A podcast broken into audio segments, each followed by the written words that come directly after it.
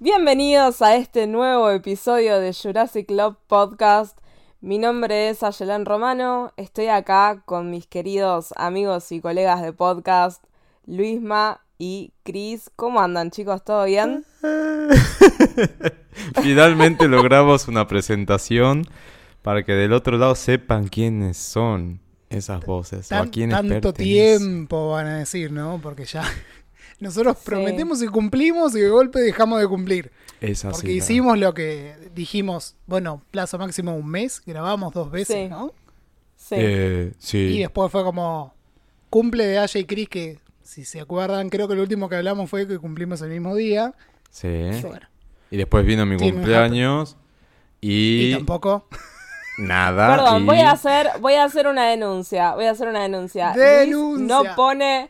Luis no pone su cumpleaños en el en la bio de Twitter. O sea, yo entro todo el tiempo a los perfiles de la gente a ver cuándo es su cumpleaños, así me acuerdo de saludarlos y el señor no Yo tiene la que- fecha de cumpleaños. Yo creo que ni de siquiera. el- yo creo que ni siquiera el Típico año.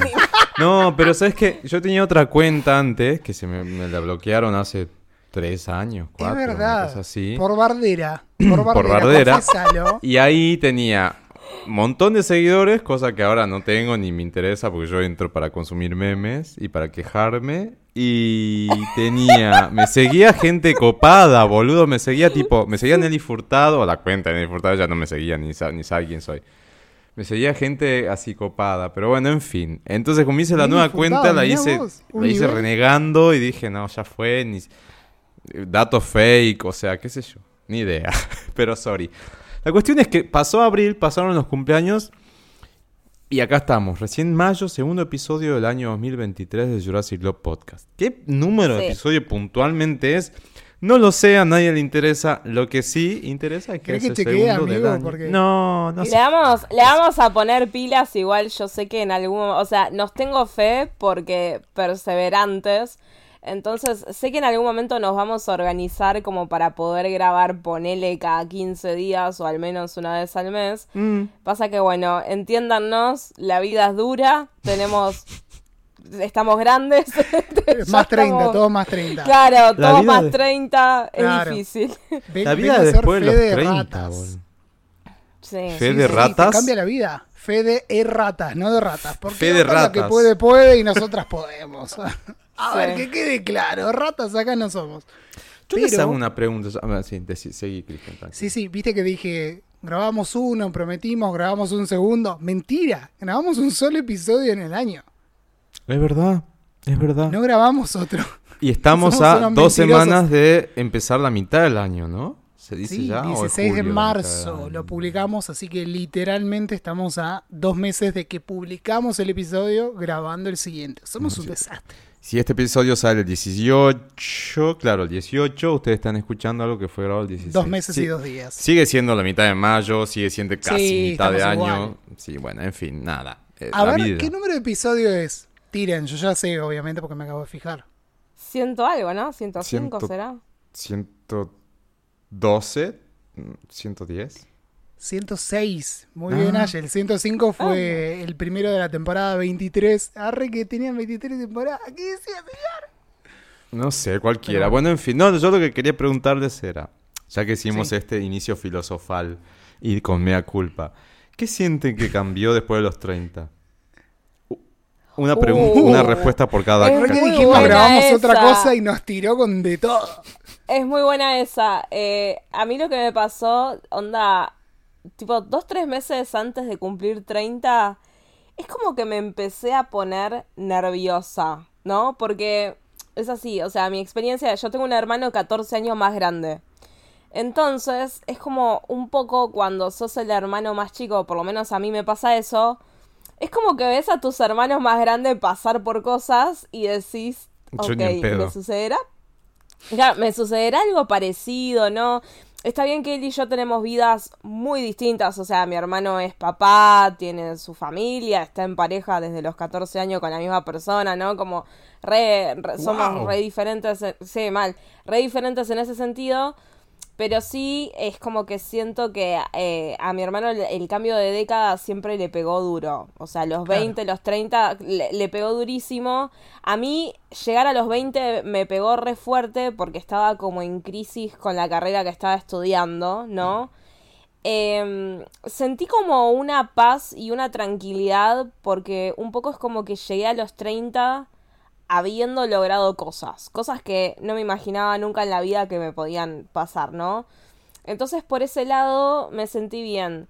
Después también es como que tuve que hacer un poco el duelo de cosas que, bueno, por ahí expectativas que quedan en los 20, ¿no? Obvio, O sea, es como mirar...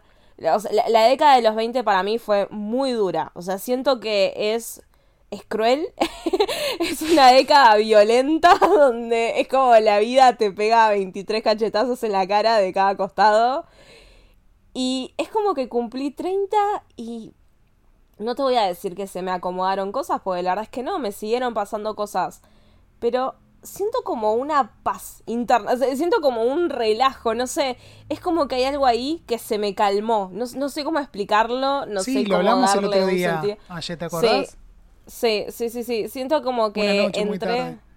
Re, e- e- es eso que charlábamos. Es como que entré en una era distinta de la cabeza. También siento que hay muchas cosas que por ahí hasta hace unos años atrás me hacía alto drama, por ejemplo, vínculos, ¿no? Es como me hacía un re problema. Si me daban bola, si no me la daban, si me validaban, si me querían, si no me querían. Ahora es como, no, no me das bola, bueno, te mando un besito. ¿Cómo no? Estoy Te, te puedo contestar con un tweet Sí. de Lali, subido hoy a la mañana, 16 de, Ah, lo, de lo leí, mayo. sí. Sí. Puso Lali, no le den tanta bola a todo, amores, canten quiénes son y ya está. Eso hago yo, corazoncito. Sí, total. O sea, creo que los 30, Lali está en esa. Ahora vamos a hablar de Lali claramente. Dijimos el quiénes son 25 veces desde que arrancamos el episodio. Pero es como eso, ¿no? Como Sí. cortar por lo sano con algunas cosas y decir, a ver, el que se ordenó mentalmente un poquito, que tiene más o menos el laburo que quiere o está más o menos bien, porque es fácil Sí. desde el punto de vista de, ah, hago la mía, no me falta el plato de comida en la mesa, como nos puede pasar a nosotros, Sí. es fácil decirlo desde ahí. Pero el que hizo un poquito de terapia y un proceso más o menos lindo y tiene un poquito mínimo de camino a la vida, es como en esa, me parece, ¿no? Re, un momento de sí. redescubrimiento más profundo y más, bueno, descarto lo que no me Sí. sirve, atraigo lo que tiene que ser bueno, manifiesto. medio por ahí, ¿no? Estamos todos medio Sí, y te sumo, y le sumo una teoría que tengo desde hace mucho tiempo, que es que para mí los 20 están cargados de mandato porque es como todavía no sos un adulto full funcional, ¿no? Y quizás en muchas cosas, no, no te voy a decir que uno depende de los padres, pero sí como tiene algo ahí, ¿no? Como con la familia, cuando, cuando estás en los 20. Que en los 30 es como que un toque se corta o como que uno ya se acomodó. Y para mí hay mucho mandato en que hay un montón de películas y de series sobre tener 20 años, pero no hay tantas películas y series sobre tener 30. Entonces es más como un espacio en blanco que uno lo ocupa como quiere y también como puede, ¿no? Hay se ríe? series, ¿Por obvio, desde ya. No, pues, Claro. totalmente de acuerdo, es así, es así. A mí quizás eso de la familia me pasó más de chico, pues yo corté de vez el cordón en ese sentido cuando me fui de casa, ¿no? Eh, me fui a vivir lejos de toda la cuestión. Em, siento que es tal cual, pero a mí me pasó unos años más adelante. Lo que sí me pasó a mí, en mi experiencia con los 30, es quizás toda esa carga o esa expectativa era propia. Y llegar a cierta edad y mirar y decir, quizás no llegué hasta ahí, o llegué en esto, pero no en el otro. Y uno se da un poco, ¿viste? Con la, ma- con, con la mazorca, Sí. no sé cómo se dice. Y después Con con... la- uno es medio mazorca. La mazorca es tipo un choclo, nada que un ver. choco, bueno, te das con el choco. Pero no sé. bueno, si te sirve amigo, metele. No sé qué harás con la mazorca, cómo te da La con la cuestión- mazorca, pero bueno. El choclo tiene pelos, así que debe doler. ¡Ey! No La sé, cuestión- qué sé yo, divertido. La cuestión es que a mí no me pasó a los 30 puntual, pero me pasó más tipo 33 de de empezar a Si hacer tenés como- 25. ponele, de empezar a hacer Como ese, la bueno, serie. pero ¿por qué? O sea, plantearte ese tipo de cuestiones y darte cuenta que, que, que al pedo, o sea, que, ¿por qué tanta presión, autopresión? ¿Por qué tanta, eh, viste? Sí. Es como, y te das cuenta que el tiempo pasa muy rápido y tenés que vivirlo posta y, y a veces uno está todo el tiempo corriendo atrás de la coneja y la coneja no llega y está todo bien que no llegue. A Sí. veces llega, a veces no, pero no porque Hay no que darle llegue. tiempo a que llegue también, ¿no? Porque Por eso, veces entonces- es como la inmediatez de los 20 que decía yo, por lo menos lo interpreté así. Es como, va, quiero todo ya, oh, full ansiedad. No, y es que la típica pregunta. Depende también de en, en qué se dedican ustedes o lo que están escuchando del otro lado, pero cuando estás en el mundo de las eh, empresas y, y de las multinacionales y bla, siempre la gente de recursos humanos te pregunta, ¿y cómo te ves de acá a cinco años? Si vos tenés 20. Y viste que a los 25 te ves re exitoso. Y cuando tenés 25... te Ana preguntan- Live. Claro, y cuando tenés 25 te vuelven a preguntar, ¿y cómo te ves de acá a 5 años? Y vos decís, hoy yo 30 años ya voy a tener esto. Me hiciste acordar Mierda. Una vuelta. Mierda, Sí. ¿entendés? Nada que Te ver, la vida te cachetea. No claro, un, un mensaje, un mensaje, un examen de esos de, de inglés de Cambridge, ¿viste? Sí. Ajá. Eso que encima te salen dólares, ¿viste? Lo tenés que hacer Mm. bien. Y, y en el oral me preguntaron así, tipo, sin pudor, era la temática tipo inventos de la humanidad. Y me dijeron, ¿cómo imaginas el mundo dentro de 50 años? Y yo, ¿eh? Explotado. ¿Cómo? Terminado. Primero, no soy ni en español que te voy a Prendido decir, fuego. menos en inglés, o sea, Claro. todo bien, pero qué sé yo, no Sí. sé, y empecé a También. guitarrear como- algo. Total, No a- sabemos. aparte siento que siento que pasa que es como llegás a los 30 y, y me parece a mí que no es que dejas de estar apurado, pero quizás le das como más espacio al deseo en el momento, porque a mí lo que me pasó en los 20 es que yo tenía toda una vida planeada, ¿no? O sea, Claro. yo cuando llegué a los 20 tenía mi vida planeada. A la mitad de los 20 se me dio todo vuelta. Es que Onda, pasa yo no eso, es quería. Claro.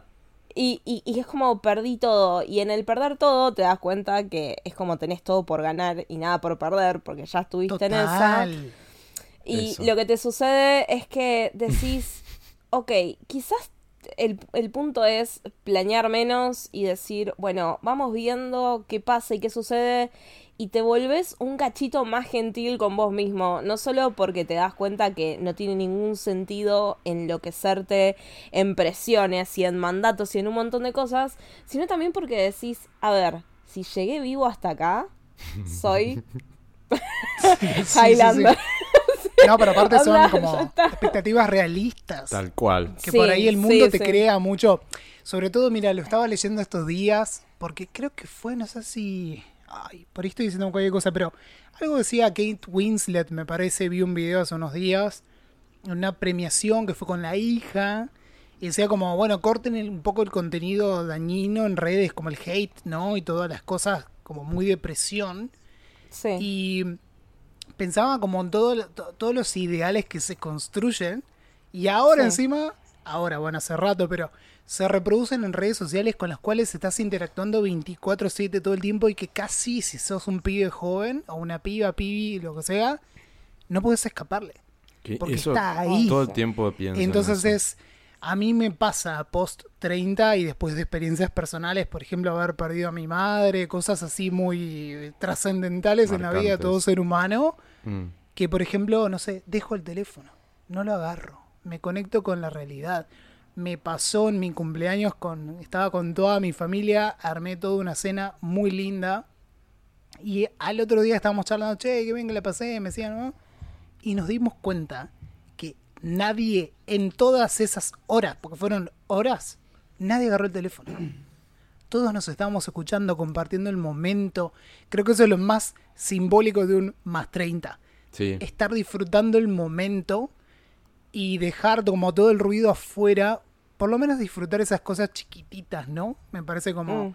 Sentarte Sí. a comer algo, Sí. charlar con un amigo, ver una peli, tiempo calidad hasta con uno mismo, decir, no lo hago. Sobre todo porque mm, la- muchas de las profesiones, o por lo menos quienes estamos acá y quienes están escuchando, muchas de las profesiones que ro- nos rodean están netamente atadas al bicho este, al celular.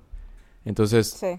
forzosamente tenés que estar con la cabeza hacia abajo todo el fucking día.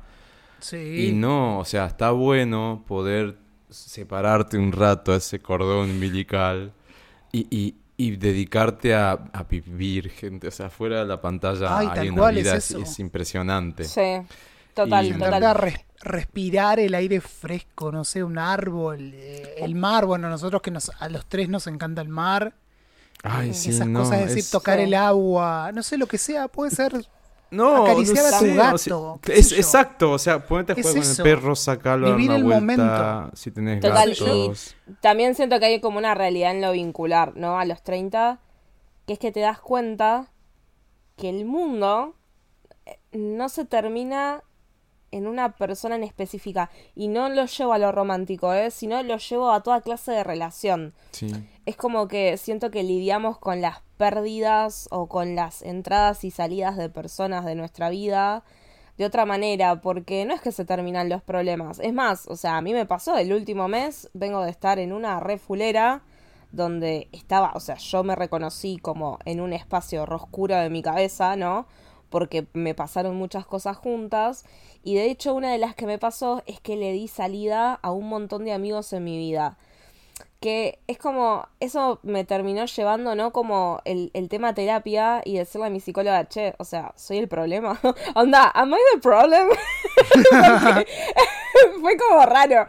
Porque, viste, ya Hi, cuando it's me, se te junta... I'm the problem, it's Claro, claro, re modo Taylor. Y, y yo pensaba, referencia. bueno, algo me está pasando.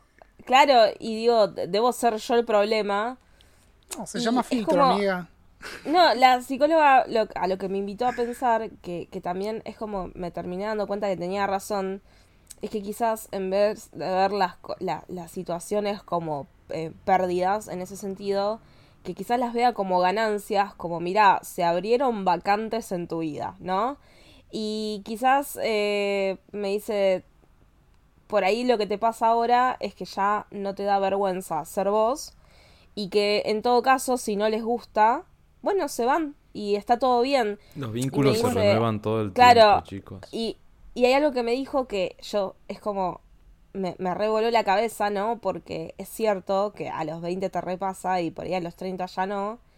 Que me dice, hay cierta paz en aceptar que a veces vas a ser el villano o el malo de la película en la vida de otra persona y que eso es como, no te vuelve una mala persona, sino que simplemente van a pensar eso de vos o van a tener cierto concepto o cierta idea Y a vos o te no humaniza también eso. Claro, No somos total. No lo podés seres controlar. de luz bondadosos Totalmente. que entregamos bondad todo el tiempo. O sea, tenemos Ay, mierda sí. adentro, ¿entendés?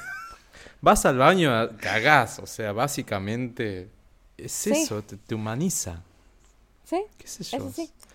Sí, sí, Y- tal cual. Ah, y otra cosa que también creo que pasa después de los 30 es, está todo bien si no te responden en el WhatsApp, está todo bien si sí. cuelgan, o sea, gente por el amor de Dios, veo cada cosa, gente ofendida, eh, no, nunca, no responde o que te cuelgan, viste, es como, está todo bien, o sea, está todo bien, colgaste la notificación, la viste, se te pasó, pasaron tres días, te acordaste el cumpleaños, no te acordás, qué sé yo, ¿viste? Todas esas cosas empezás a tomarlas con otra relatividad. Y una última idea que es más bien un consejo cuando te pasan los 30, 30 y pico, no sé si tan 30, es más 30 más al medio.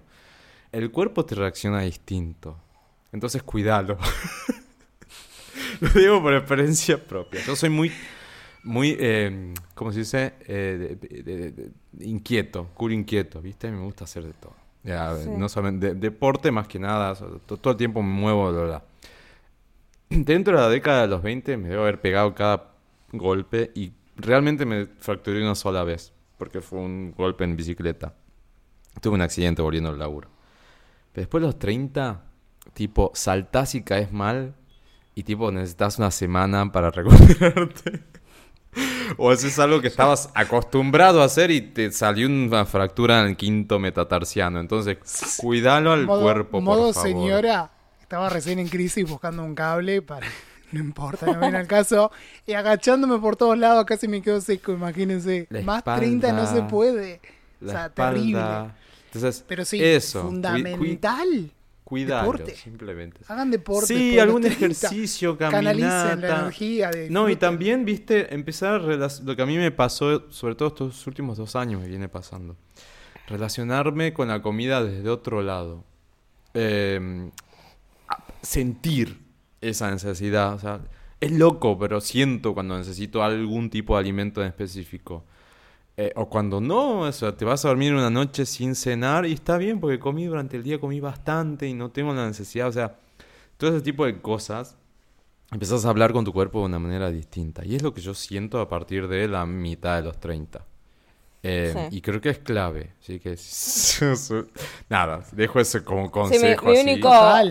Mi único comentario para los 30 es atiéndanse la espalda, porque le juro. Clave. So- somos tres. Sí, onda, si hiciste mucho ejercicio vas a tener problemas. Si no hiciste el suficiente ejercicio vas a tener vas a tener problemas. problemas. Sí, no, o sea, por todo siempre hay un problema en la espalda a los 30. Es Si te agachas, que sea con tranquilidad.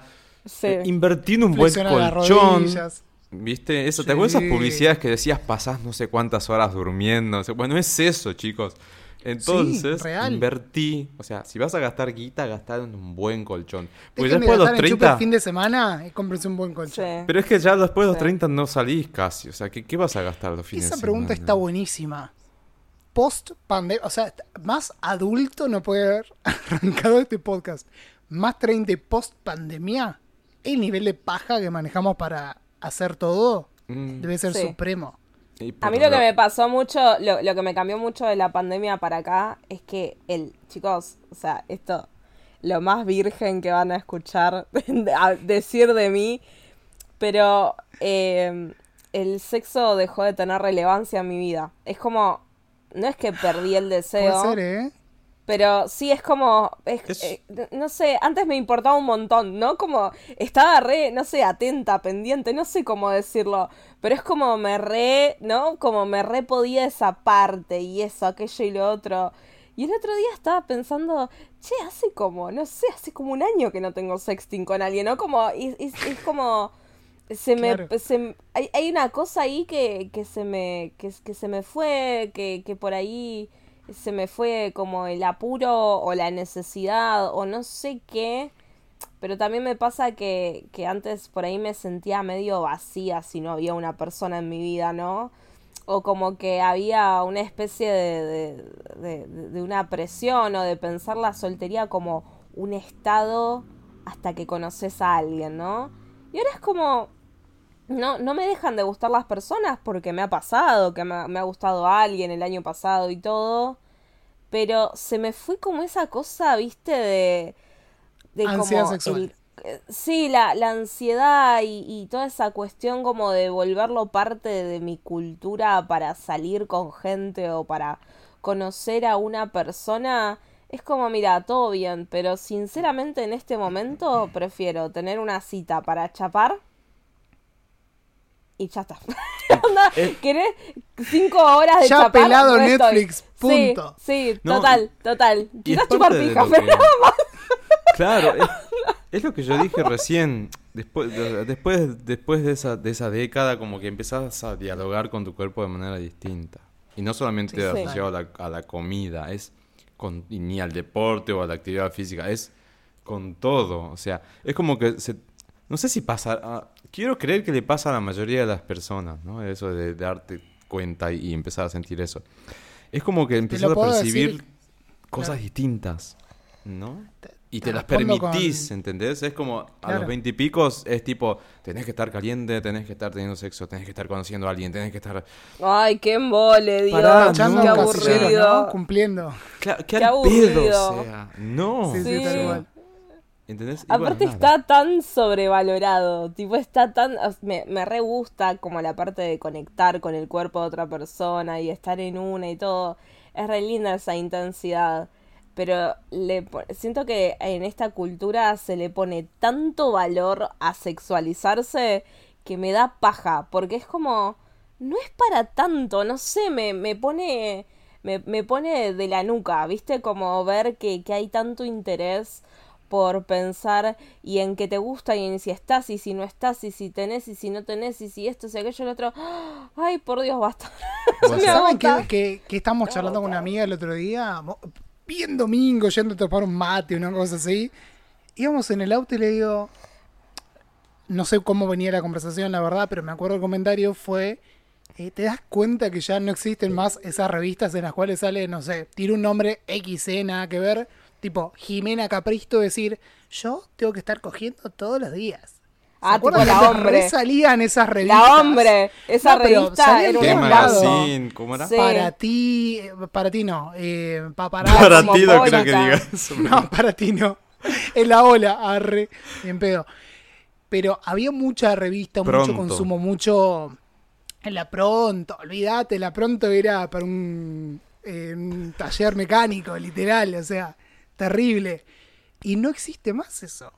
De hecho, los millennials estamos al poder y hoy estamos copando los más 30 todo. O sea, Es tremendo, es genial porque la generación finales de 80, principios de 90, está copando todos a nosotros. Y está buenísimo, porque es como tenemos nuestros propios códigos, nada que ver. ¿Quién Y hubiera dicho que los emo iban a llegar vivos a los mundial. 30?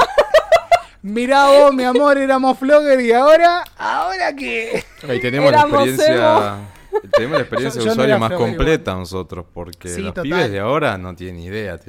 El otro día, ¿quién es que compartió una foto de alguien, de las grabaciones de alguien, de un- de un- detrás de escena? Y un pibe, después entré al perfil a ver, 20 años. ¿Y esto qué es? No, amigo, o sea, no, ¿entendés? ¿Cómo no puedes no Sí. saber qué es alguien? O sea, tenés 20 años también, tampoco tenés 12, o sea, mi sobrino- Googlealo, tenés un teléfono en la en mano. algún momento se te tuvo que haber pasado por el frente así algo, ¿viste? O sea, no puedes no identificar al bicho de alguien, o sea, te- y tener 20 años.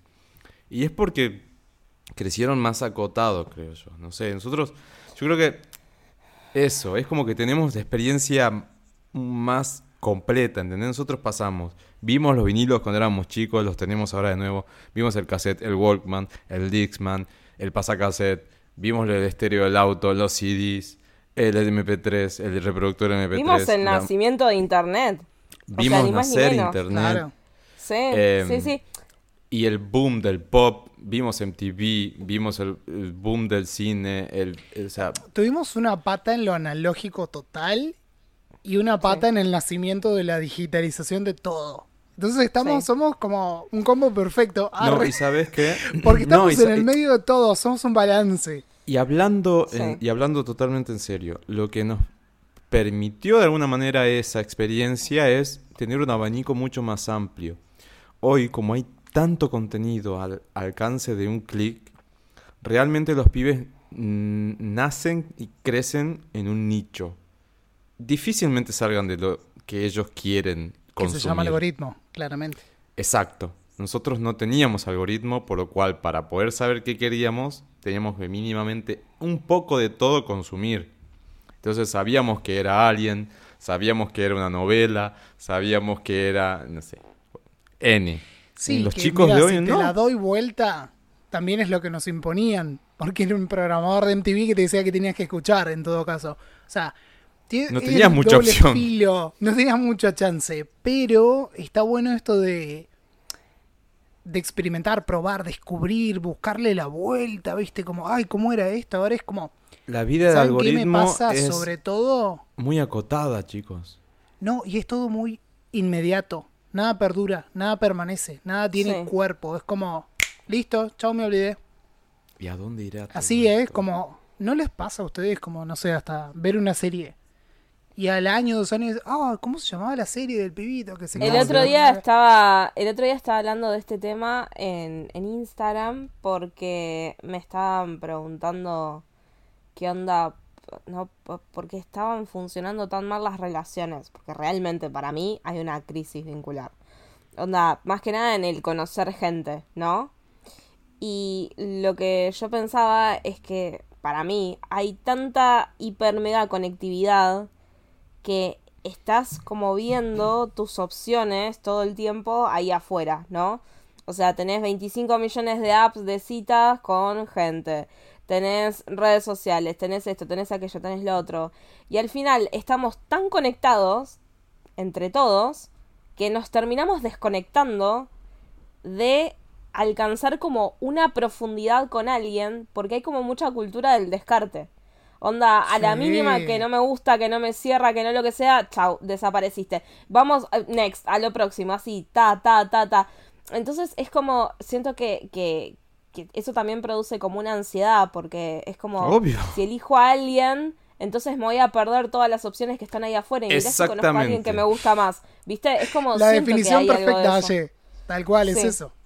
Es Es que eso, la elección implica sacrificios y cuando vos elegís a alguien, inmediatamente estás descartando el resto y ahí se te plantea, ¿y si hay alguien mejor, entre muchas comillas, que esta persona? Entonces, el tener ese abanico te, pon- te expone todo el tiempo a eso, ¿entendés? A- Antes era voy a dar distinto. un ejemplo re concreto, nada que ver con las relaciones, pero digo, en esto de lo, de lo inmediato y desconectarte de, de tu propia realidad y del momento, me pasó el otro día que estaba tirado en la cama un día a la noche, viendo en el celu videos, no sé, terminé viendo videos de, de perritos, gatitos, qué sé yo. y en un momento eran dos videos de gatos haciendo cosas, vieron que los gatos son maravillosos. Escroleo, escroleo, mil videos de gato, digo, ay, qué lindo este gatito, ay, qué tierno, que no sé qué. Y mi- cuando levanto los ojos, mi gata estaba acostada arriba mío mirándome como, y a mí no me das bola. Y está Claro. viendo un gatito en el teléfono. O sea, no hay descripción más gráfica que levantar la vista de ver un gato en una pantalla y decir, pero tengo a mi gata acá. O sea, acariciarla, eh, mimarla, jugar, lo que sea. O sea, eso a mí está bien, nada que ver porque es un video cómico, entretenimiento, versus un día a día con, con tu animal de compañía, digamos, con tu familia. Pero es eso. Sí. Entonces a veces yo lo que siento y veo en redes es como que estamos tan pendientes de, voy a citar a Caro Pardíaco, la, la Second Life, que nos perdemos la First Life, ¿no? La vida real de concreto, la de la pared que está ahí atrás tuyo, ¿viste? Loco, sí. Entonces creo que el más 30 es empezar a ver un poco más eso, ¿no? Ver como vida real.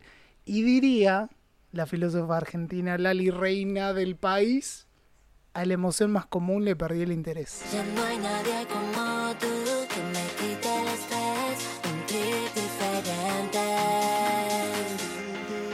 No por nada es la única frase que en el booklet de este discazo que se llama Lali, del cual vamos a hablar en minutos, eh, no por nada es la única frase que está escrita en gigante ocupando una pantalla entera. Eh, una pantalla, una, una cara entera de- del booklet, ¿no? ¿Lo tenés así físico? No, pero lo, lo- lo he visto, lo han mostrado en, en entrevistas, todavía no, no lo conseguí, estoy esperando un vinilito. Dale, Lali, copate. Y me parece que es re simbólico eso. Lali no, No, puede no. ser más, más 30. Sueño con un vinilo de ese disco. Lo- eh, tengo sueños mojados con la idea de que salga un vinilo de ese disco. Pasa que es muy difícil que salgan vinilos en Argentina, pero uff, sí. ¿No les Algo hay, parece ¿eh? esto? Ay, ay. Abro, abro conversación así, no, nos vamos para el, ¿les parece? Ah, Empezamos a hablar un poquito más de música. Dale. ¿No les parece que Lali al traer esta cosa 2000 era, esto de disfrutar, de, de, de poner bastante los puntos sobre las sillas con algunas canciones como Quiénes son o KO y demás? ¿No les parece que está también es justamente esto que estamos hablando? Sí. Como esta cosa de, de disfrutar, Sí. de estar más concentrado. A mí me pasa particularmente que todo el proceso de este disco, desde disciplina para acá, me atravesaron cosas muy fuertes en la vida. Pero además de eso, por ejemplo, me pasó de conectar mucho con mi sobrinita cantando las canciones de Lali. Estar cantando, no sé, Diva en Navidad. eh, estar subidos en el auto yendo a la playa y cantar Dos son tres. No una canción para niños, pero bueno, no importa ese tipo de, de- de vivencia que he tenido, de que lo he disfrutado, que lo he saboreado, que lo... No sé, ¿les ha pasado algo parecido a ustedes también? Sí, Lali para mí, o sea, más allá de que yo siento que es la voz de, nuestra generación, eh, me sucede que yo la, la, fui a ver al teatro desde que soy chiquita, ¿no? O sea, primero en Floricienta, después en, no sé, Rincón de Luz, Casi Ángeles, ¿no? Es como realmente la vi pasar por todas las etapas. Tenemos la misma edad, porque más o menos, o sea, ella del 91, yo soy del 92.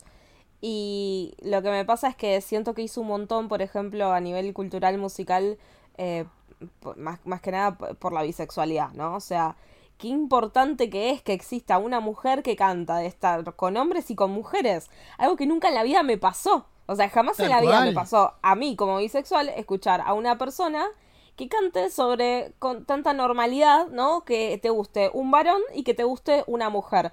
O sea, ya hizo un montón por representación y por lo menos a mí en lo personal, ¿no? Como que me atraviesa.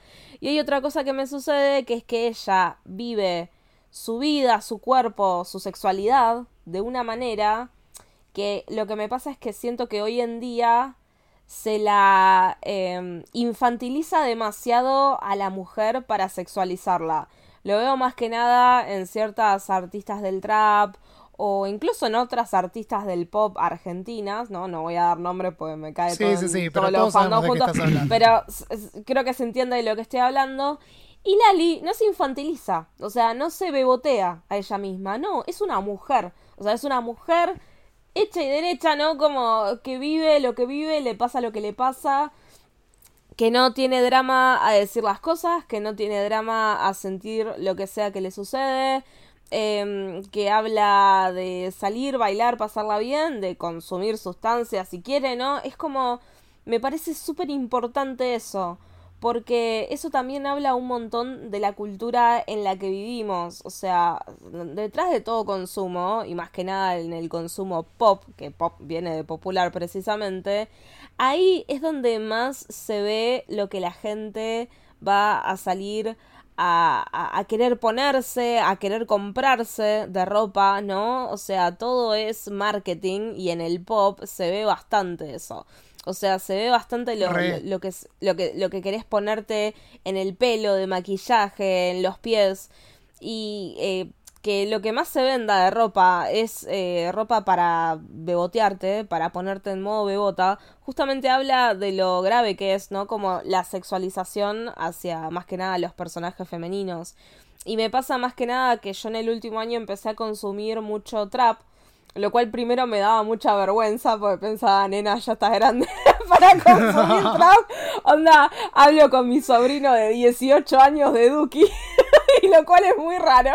Pero eh, lo que me sucede es que, por ejemplo, los varones del trap hacen letras de canciones que son espectaculares, ¿viste? Que vos decís, por favor, es buenísimo lo que está cantando. O lo tenés a Woz, que hace como unos cuantos cuestionamientos sociales, políticos, económicos que están muy buenos, más que nada para las voces o, o para los oídos más jóvenes. Pero después tenés las letras de las artistas femeninas que, eh, no sé, dice... Que salir de joda. eh, sí, a, a 150 aunque no haya prisa y que no se, y que solo sean testigos los parabrisas, ¿no? Y como que te habla de que se te quiere subir al caño de escape, o sea, te estás haciendo una alegoría a coger con un auto. Es como, eh, eh, hay una diferencia ahí y me parece importante y me hace acordar mucho a esta película, yo no sé si ustedes la vieron, pero yo era muy fanática de esa película, la vi 500 millones de veces. Que era Josie y las Pussycats. No, no sé si se acuerdan. Había una. Ay, o sea, sí. estaba, estaba el dibujito. Y en los 90-2000 hicieron una película Sí, de esa banda que justamente habla de esto. De, de- o sea, justamente eh, menciona, ¿no? Lo que era poner los mensajes subliminales en discos del pop. Y es- para mí tiene como una relación. Y si no vieron esa película, les puedo asegurar que la tienen que bajar y la tienen que ver. Es una de las, es una de las películas más dos mileras que van a ver en la vida. Es muy espectacular. buena. La amo. Sí. Es muy buena. Y volviendo a Lali, ¿estaremos ante el mejor disco de la carrera de Lali? Ustedes que Uh, consumieron mucho más. A mí me parece Hasta un el disco momento, sí. hasta el Sí. momento sí. Para mí sí. Es Sí, una buena de síntesis. ¿no? Sí, De- porque creo que creo que nos pasa mucho cuando hablamos de, bueno, todos los artistas del mundo pop que hablamos siempre, la mayoría mujeres claramente, que, que decimos, este es el disco de madurez. Siento que este es el disco de madurez de Lali. Un poco cuando ella cuenta de, de que el, el álbum, eh, el compact, como dice ella, cierra con la canción Sola, que es bastante distinta en sonido al resto. Está Sí. diciendo eso como, esto es un como la, la precuela de lo que se lo que viene, voy para otro lado, es como ciclo terminado, bu- busco otra identidad, ¿no? Sí. Por eso destacaba así el chiste este de a la emoción más común le perdí el interés, que está en la canción como tú, emblema. Sí. Y, y bueno, está, está buenísimo eso, ¿no? Como la, la exploración. A mí me ha pasado como Aye de, de, de vivirla toda la vida artística de Lali. La veo ahora triunfar y siento como que es mi amiga que la pegó. Que no es que la pegó ahora. Le, fue regio toda la vida. Pero ahora Sí. es como que la en los últimos años siento que ha logrado un lugar en la cultura popular y en el mainstream argentino que por ahí ella fue poniendo los cimientos muy de a poquito y ya está. O sea, todo el mundo, vos decís Lali, todo el mundo Claro. te va a decir, qué bien que me cae. Te Salió de la decir, no me burbuja, gusta la música o me gusta tal tema y el otro no, pero es raro que alguien te diga, che, esta mina me cae mal. Eso Tenés que ser es muy anti para que te caiga mal. extraordinario. Sí. Es muy raro que alguien te diga, no, no me cae, o sea, normalmente el comentario es, me cae súper y no me gusta la música. Es lo que más escucho muchas veces, eh, Sí. en gente paqui, sobre todo. Además, ¿en, qué, ¿En base a qué te vas a tirar hate a Lali? O sea, no hay chance. No, en todo chico. caso, si no te gusta, no te gusta. ¿Qué son? Maxi Truso. Fuera. claro. ¿Quiénes son? Pero... Pues, Maxi Truso le, le está tirando bastante hate. Yo no Ah, entiendo no- qué no le- pasa ahí. No le Ay, demos pero tuvo la al cara, fuego. tuvo la Eso es cara, una- ese, ese ganso, perdón, eh, pero eh, ese ganso tuvo la cara de decirle a Lali que es grasa, o sea, con el olor a, a no bañarse que tiene en el pelo que se le ve hasta en la foto, viejo meado. no tenés cara. Sí, Sí, no, pero- total, no, no, tenés, no tenés cara, amigo, no tenés cara. Che, pero ¿qué pasó ahí? O sea, para mí es una movida de marketing del flaco. Eh, Pero sí, mal, no vale. quiero decir que esté obvio. buena, ¿no? Pero no es más que No, eso. no, no pretendo ser irrespetuoso con él, pero, o sea, flaco, metiste un solo hit en el que la gente aparte canta mal la letra porque te dice avión esquimal. O sea, ni siquiera dice la, la frase Pero que ni correcta. siquiera era- es de él, porque O sea, ni siquiera se sabe la letra. Sí, pero es real. Díganme si se ríe porque es cierto. Es eso, la gente ni siquiera canta bien tu tema. O sea, ni siquiera llegaste al nivel de cancha con el tema, Cuando- ¿entendés? Como para hacerte épico. Nada. Maxi, Maxi tiene Maxi tiene como un, un fandom en Italia, creo, una cosa así. me Que, a que ver, no es, no es ningún boludo, tiene, tiene Los un abuelos. recorrido, pero no nos importa, o sea, no te metas con gente, aparte Ah. de tirar mierda a Lali, a Tini, no sé si a, a Emilia también, o a Es que María igual Becerra, es no que no hay, no hay no hay peor Innecesario. no hay peor que- viste es como cuando Madonna le preguntaban por Lady Gaga y, y también le tiró Reductive. hate claro reductivo o sea qué necesidad abuela o sea es lo mismo ¿entendés? o sea No. Encima es lo mismo o sea, con Maxi señora, Truso, no sea- claro ¿entendés? es como Maxi ya está en, estás en otro lado o sea flaco yo me acuerdo cuando Maxi salió y con en realidad es Please Me estamos hablando ¿no? de Poncho Sí, please me, con Poncho, que ni siquiera es de él, ¿ves? Es ni de siquiera Poncho es y de él, es de. Poncho. Cuando, ¿Quiénes cuando son? estaba o sea, de no puede ser más quiénes son de verdad. cuando- Literalmente claro, creo que cumple 10 años ahora. Ah, lo voy a googlear, pero... Capaz que un poco más, porque yo me gané el CD de él y me lo trajo él, autografiado. Mira vos la Luisma. 2009. Así arrancaste a bardear en 2010. Twitter, se te pegó el Maxi Truso. No, pero en esa época estaba copado el flaco, recién salía, qué sé yo, en fin. Pero Lali, bueno, se equivocó tirándole este hate y le sigue tirando, creo que esta semana. No, bueno, esta 2009, semana chicos, claro. hace 2009, mil ¿viste? sí. Mucho más, Eh, mucho más. La cuestión es que no tiene sentido, o sea, es lo que yo siempre les digo. Yo a Lali no la seguí desde, desde chica, recién hace poco empecé a darle más bola. que sé- no, no, no soy de la eh, de, de consumir, no soy de haber consumido Cris Morena, digamos. Claro. Eh, entonces no sabía muy bien de dónde venía, ni, ni, ni mucho menos, pero creo que es la exponente pop argentina número uno, o sea, no, ha- no hay otra. Creo que no, no, tiene. o sea, no, hay No, pop en. Argentina además- actualmente, directamente, te lo No, digo. O sea, no hay Total. pop. Es Corta. Lali, Totalmente. hay mezclas, intermedios y urbano, pero pop, pop, Sí. como es Lali clásico, No, es, no es- existe. es- o sea, es- Aparte- ¿es Miranda o Lali. Para mí suceden dos cosas con Lali que, que me pasaron, ¿no? Con la llegada de este disco. Una fue el honor que le hizo, ¿no? Eh, a la música pop de los 90-2000. Onda, cuando, cuando escuché la primera vez que, onda, cuando arranca Obsesión, que se escucha el stop de, de Britney. Entramos todos en shock, creo. Mi cabeza, mi cabeza fue como que, o sea, que- les quiero decir que casi me bloquea un amigo de WhatsApp. Y yo le decía, tenés que escuchar el disco de Lali, ¿no? Y le decía, y le decía, le decía, y en una, medio que le tiré en joda, porque se lo dije en chiste, no se lo dije en serio, onda, si no escuchas el disco de Lali, no te hablo más. La cuestión es que en un momento se ve que me puse tan intensa que me manda un audio diciéndome, me importa 23 hectáreas de verga el disco de Lali, dice. No lo acaban de operar de la mano. Claro, está Y con- tipo, Sigo con no anestesia, dijo. básicamente. No rompa Claro. la pelota, claro. claro. No me, no me lo dijo mal, porque la verdad es que no me lo dijo mal, no, no es que me maltrató ni nada por el estilo. Me lo dijo con un tono Bueno, códigos de sereno. también te claro, me lo dijo con un tono obvio, sereno, va- va pero me dijo, claro, pero me, me fue como, me importa 23 hectáreas de verga el disco del área, aparte de varón heterosexual, anda, no le puede importar menos No, no hay chance, amiga. No. O sea, vos estás tire- pidiéndole peras Claro. al mismo. O sea, no hay Desde ahí chance. Claro. hasta acá, ¿le, le Entonces- dio bola? ¿Te dijo algo? No, ¿qué le va a dar no, pero el tema es que, claro, yo estaba tan emocionada y estaba Claro, tan pues- arriba con el disco que me enojé y no le escribimos.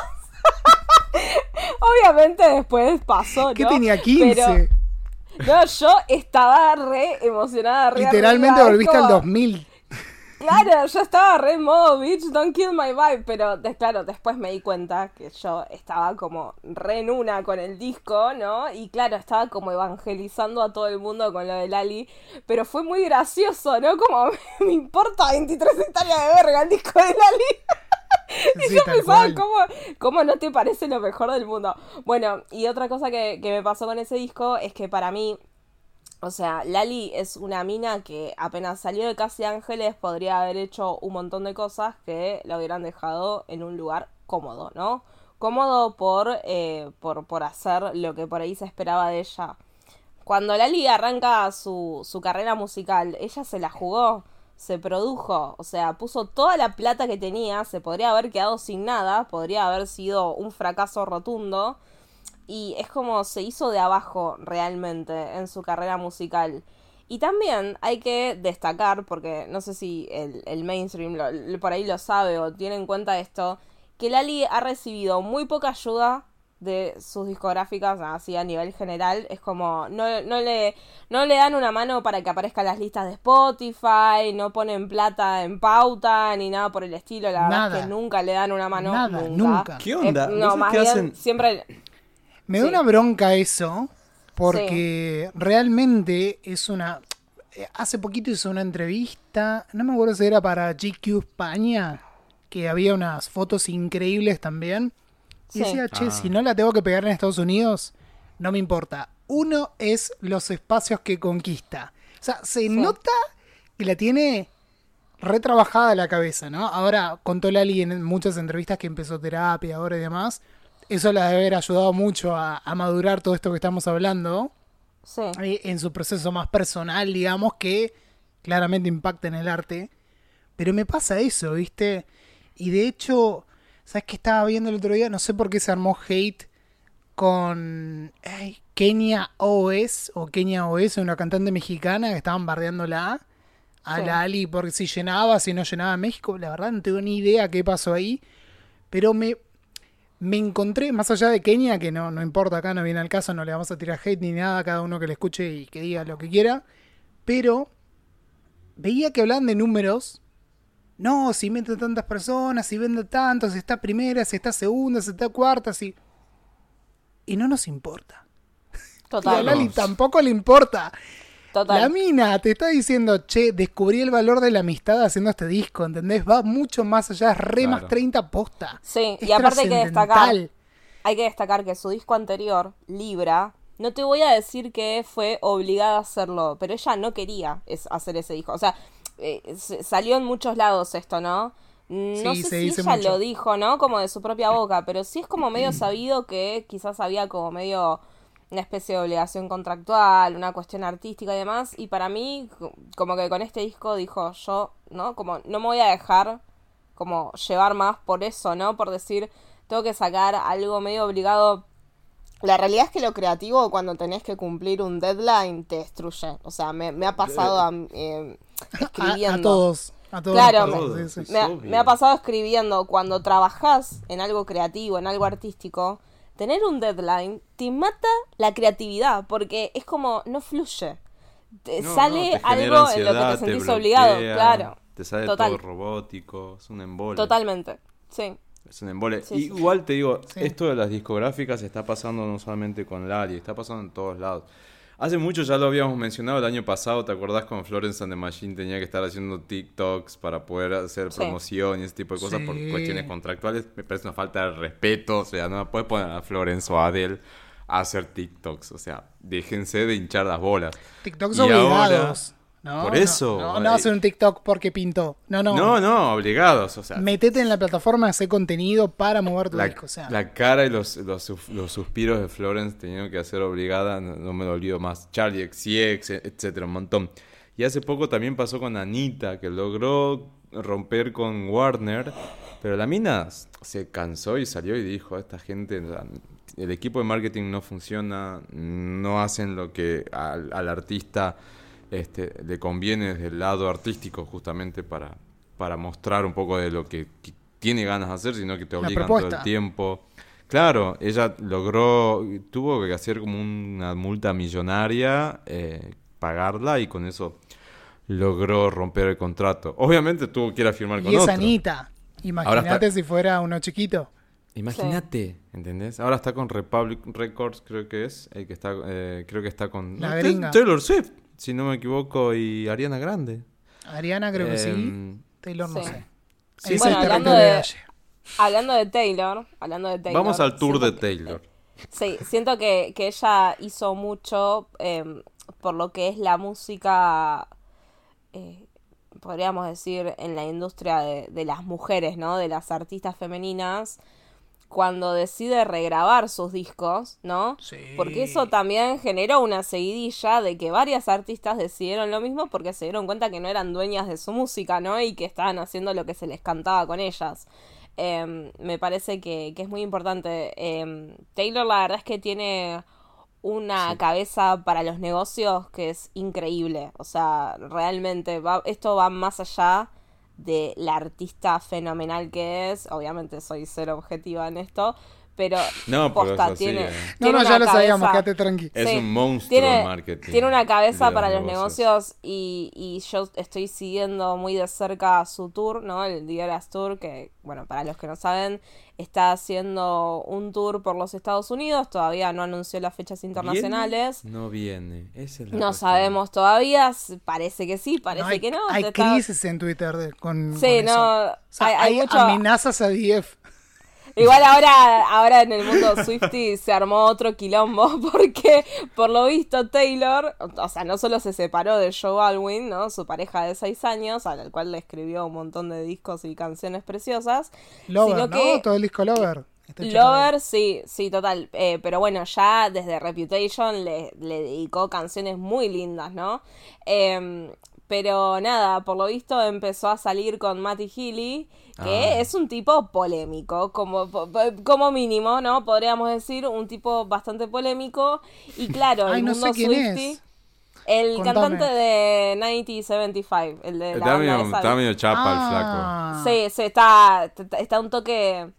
No sé, o sea, el tipo es polémico. Es como que así, de forma perfo, dice cosas que por ahí son racistas o misóginas, pero lo hace como en forma de... Lo digo para hacer una crítica sobre esto, ¿viste? Pero el tema es que es raro, o sea, yo tengo que ser sincera. A mí no me cae bien el tipo. O sea, es, es una cosa, le tengo mucho rechazo. Me, me da. Me da cringe. O sea, es una cosa que yo lo veo en videos y qué sé yo, y, y me da cringe. Pero. Literal, googleé recién Aye y hay una nota de la revista El, o sea, ni más ni menos que la revista ¿Sí? diciendo, título, la razón por la que los Swifties odian la relación de Matt Healy y Taylor Swift. Sí, sí, sí, sí. Literalmente tipo que revistas no internacionales.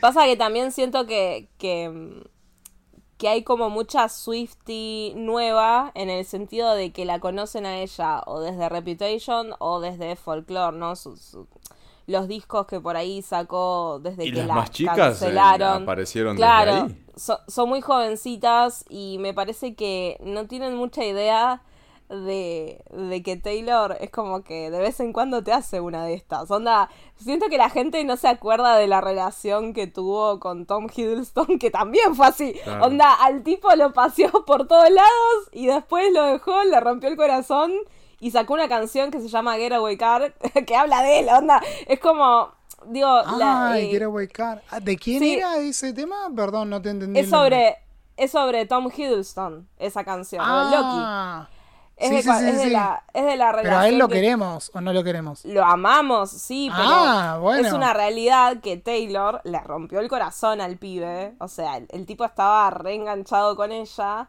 Y lo que pasó es que él quería como una relación más pública y ella no.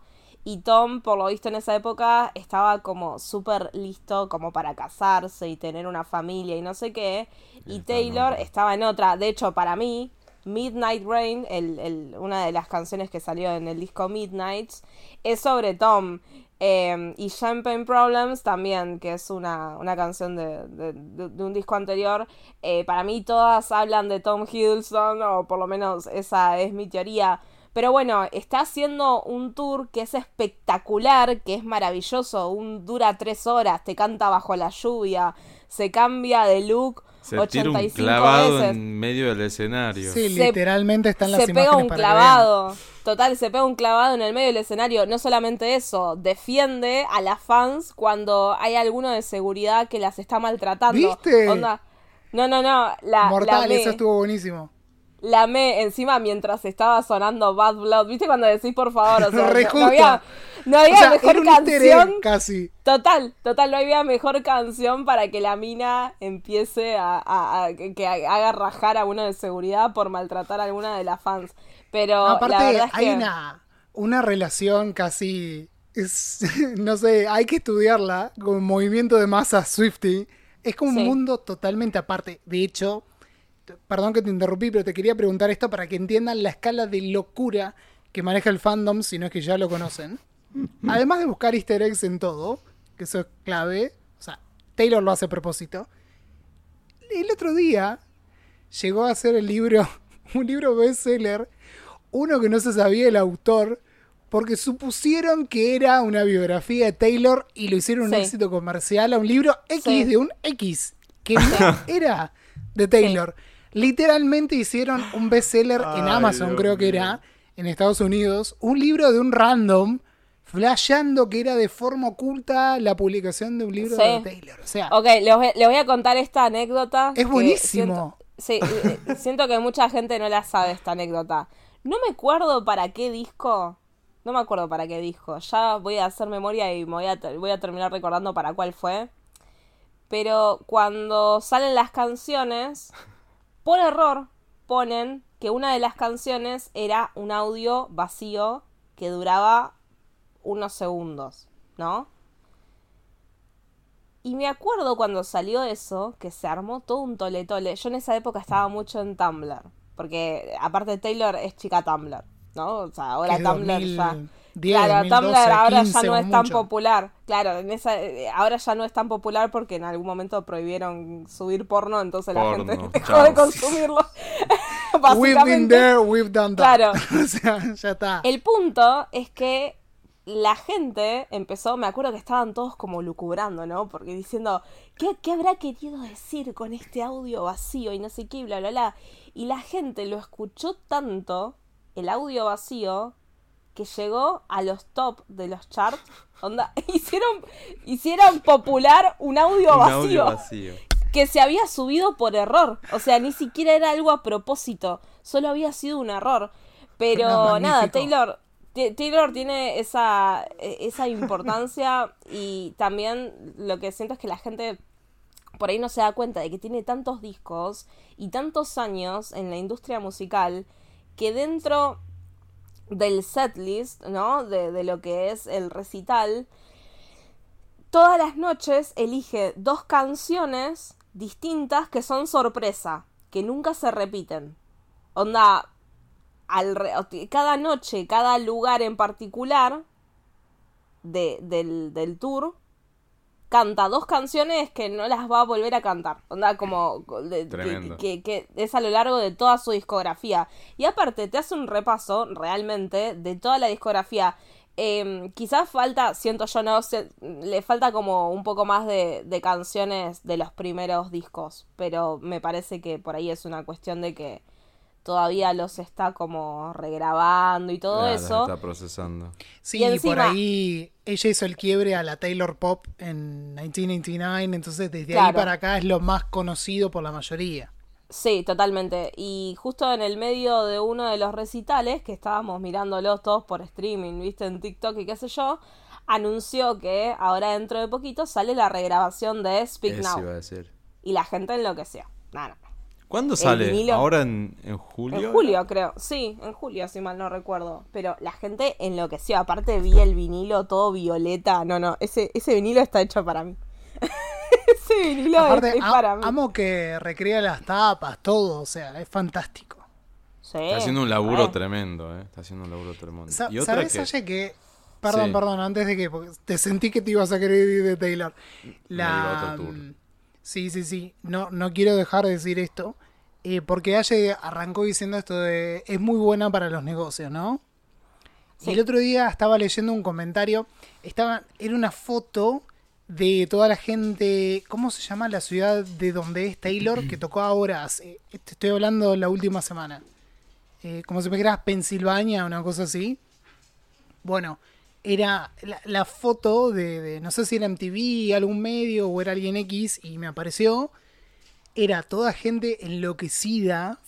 Un fervor terrible esperando a Taylor y decía algo así como la Beatlemanía se transformó en la Swiftimanía y la gente comentaba cosas, ¿no? En esa publicación. Me gustó mucho un comentario que decía que eso era un gran honor para Taylor, porque era un reconocimiento de que no es te vendo un disco o acá tenés una canción y ya, es compromiso absoluto con su fandom.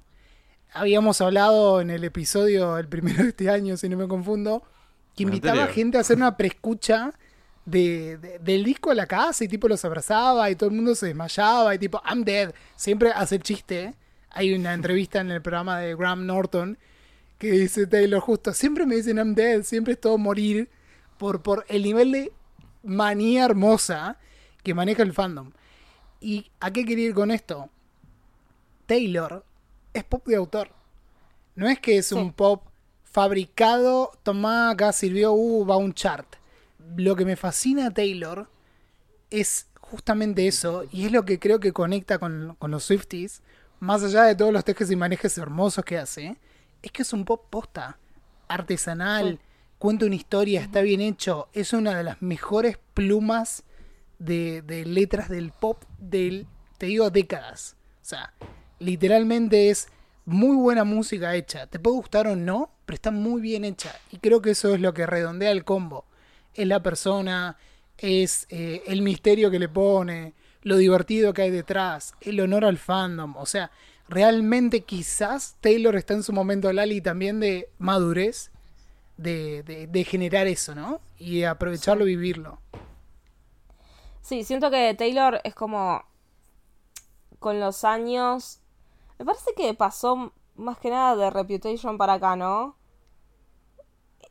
Y quizás la puedo entender un poco en ese sentido. A Taylor antes de Reputation la recancelaron. Onda, le, le pegaron una cancelada que la mina literalmente cerró todo y se fue. Y desapareció.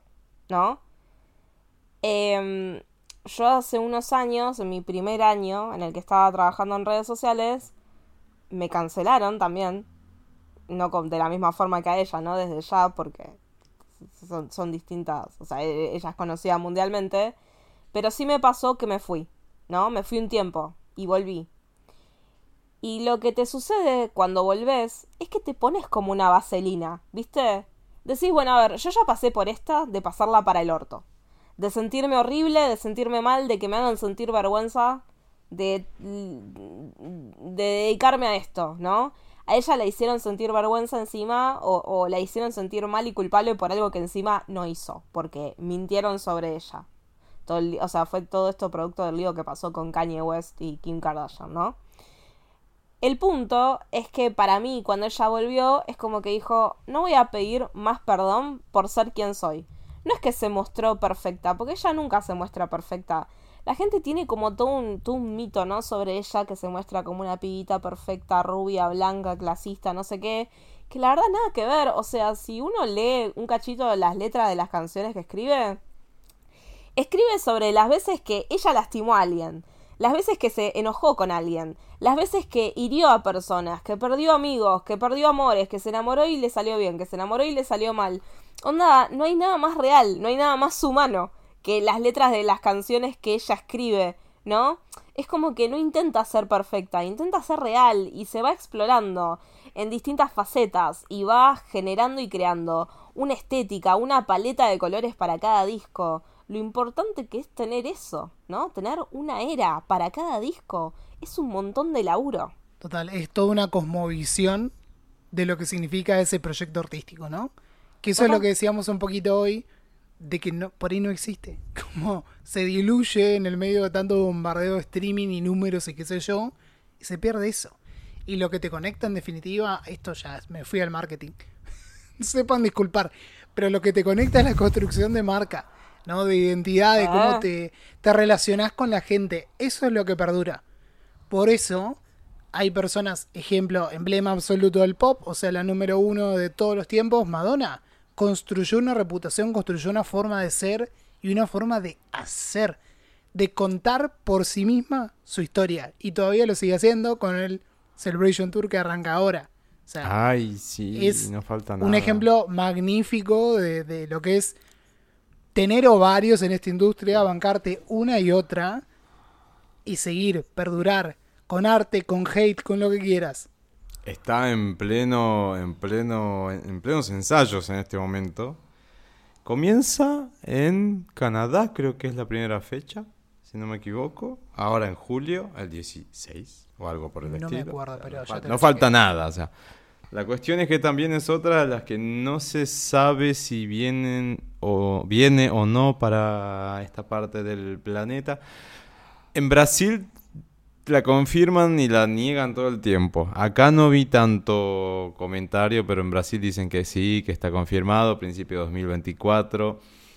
No se sabe todavía. Ay, el tema mucha con. Madonna. Mucho, El mucho tema- eso. El tema además, ¿qué, ¿qué pasa con Madonna? El tema es que ya por los últimos tours es de cancelar fechas. Y eso también es algo que, viste, vos decís, "Mm", se, tipo se, se esguinzó, que no sé qué, que se resfrió, que Sí, se Madame era X el fue un COVID. desastre el no sé- tour de cancelaciones. Mal. Madame X fue tremendo, entonces también hay que cruzar los dedos en ese sentido, de si elegís una fecha, si, llega, si puede, tenés la posibilidad de viajar, etcétera. Pero bueno, en fin, pongámosle fe. ¿Quién te dice el año que viene tenemos Celebration Tour? Yo está- ay, sería ideal que venga. Sí. Me, me pone un poco ansioso, decía, porque tengo miedo de que se agoten en tres segundos las entradas como está Es pasando con todo el mundo. Y nadie consigue Entonces nada. y- Me voy a quedar afuera de quizás una de las últimas grandes giras de Madonna. Si es que Para- viene, me muero. eh, para mí, Me muero. Para Me mí pasó con los Red Hot Chili Peppers. no o sea, imagínate con Madonna. No hay Ajá. chance. Igual no sé, viste, No- es impredecible la mina, porque yo pensé que Madame X era como la despedida, y dije, por algo está queriendo hacer algo tan íntimo, qué sé yo, ella se dedica a, su- a sus, sus pibes, que, y ahora me sale con Celebration. Y en teoría está grabando desde hace rato cosas también, No, es que no como- va a ser la última, seguramente. Pero Mientras por ella el tipo pueda, de lo va a gira hacer. y qué sé yo, es como un momento, Sí. un gran momento, en definitiva, ¿no? Y el otro día saben también... que todos la amamos, le tiramos bardo, pero la amamos. No, respetamos. O sea, si viene a Sudamérica, no puede no venir a Argentina. Es un hecho. O sea, en ese sentido, descartalo. O sea, si viene a Brasil, que están diciendo hasta Belo Horizonte como ciudad este, que, que tendría en el mapa, es como, olvídate, no, no va a pasar sin venir a River y, y no sé, no, no sé si Córdoba, como ya ha hecho, ha hecho en otras ocasiones, pero, mínimamente un River metería. Pero bueno, nada, está todo en veremos, no se sabe. El otro día, cambiando de artista, pero hablando de tours también, veía también algunas eh, hipótesis de fanáticos del, de Beyoncé. ¿Cómo se llama el fandom de Beyoncé? ¿B-Army? No, ese es el de Beehive, Britney. Beehive. Beehive. La Sí, Beehive. Beehive, sí. Eh, Eso arrancó con el diciendo- disco B-Day, si no me confundo. Claro, viene de- desde ahí, creo. Bueno, la cuestión es que decían, ¿será que Renaissance, este tour de, de Beyoncé, es el último de la carrera? O sea, un tour de despedida. Ay, no, re que no. Leí el hilo de las No. justificaciones por las cuales podría llegar a ser. Y dije, tenía bastante sentido el hilo en su momento, pero no me acuerdo bien el detalle. Tenía palo, chico. ¿Vieron No, lo no que es el. Renaissance? ¿Vieron lo que son las O sea, presentaciones? no podría esa mujer estar quieta. Increíble. Simple. Increíble la puesta en escena. O sea, es otra de las que en teoría también vendría, pero no se sabe si. En teoría vendría solamente a Brasil, si es que viene a Sudamérica.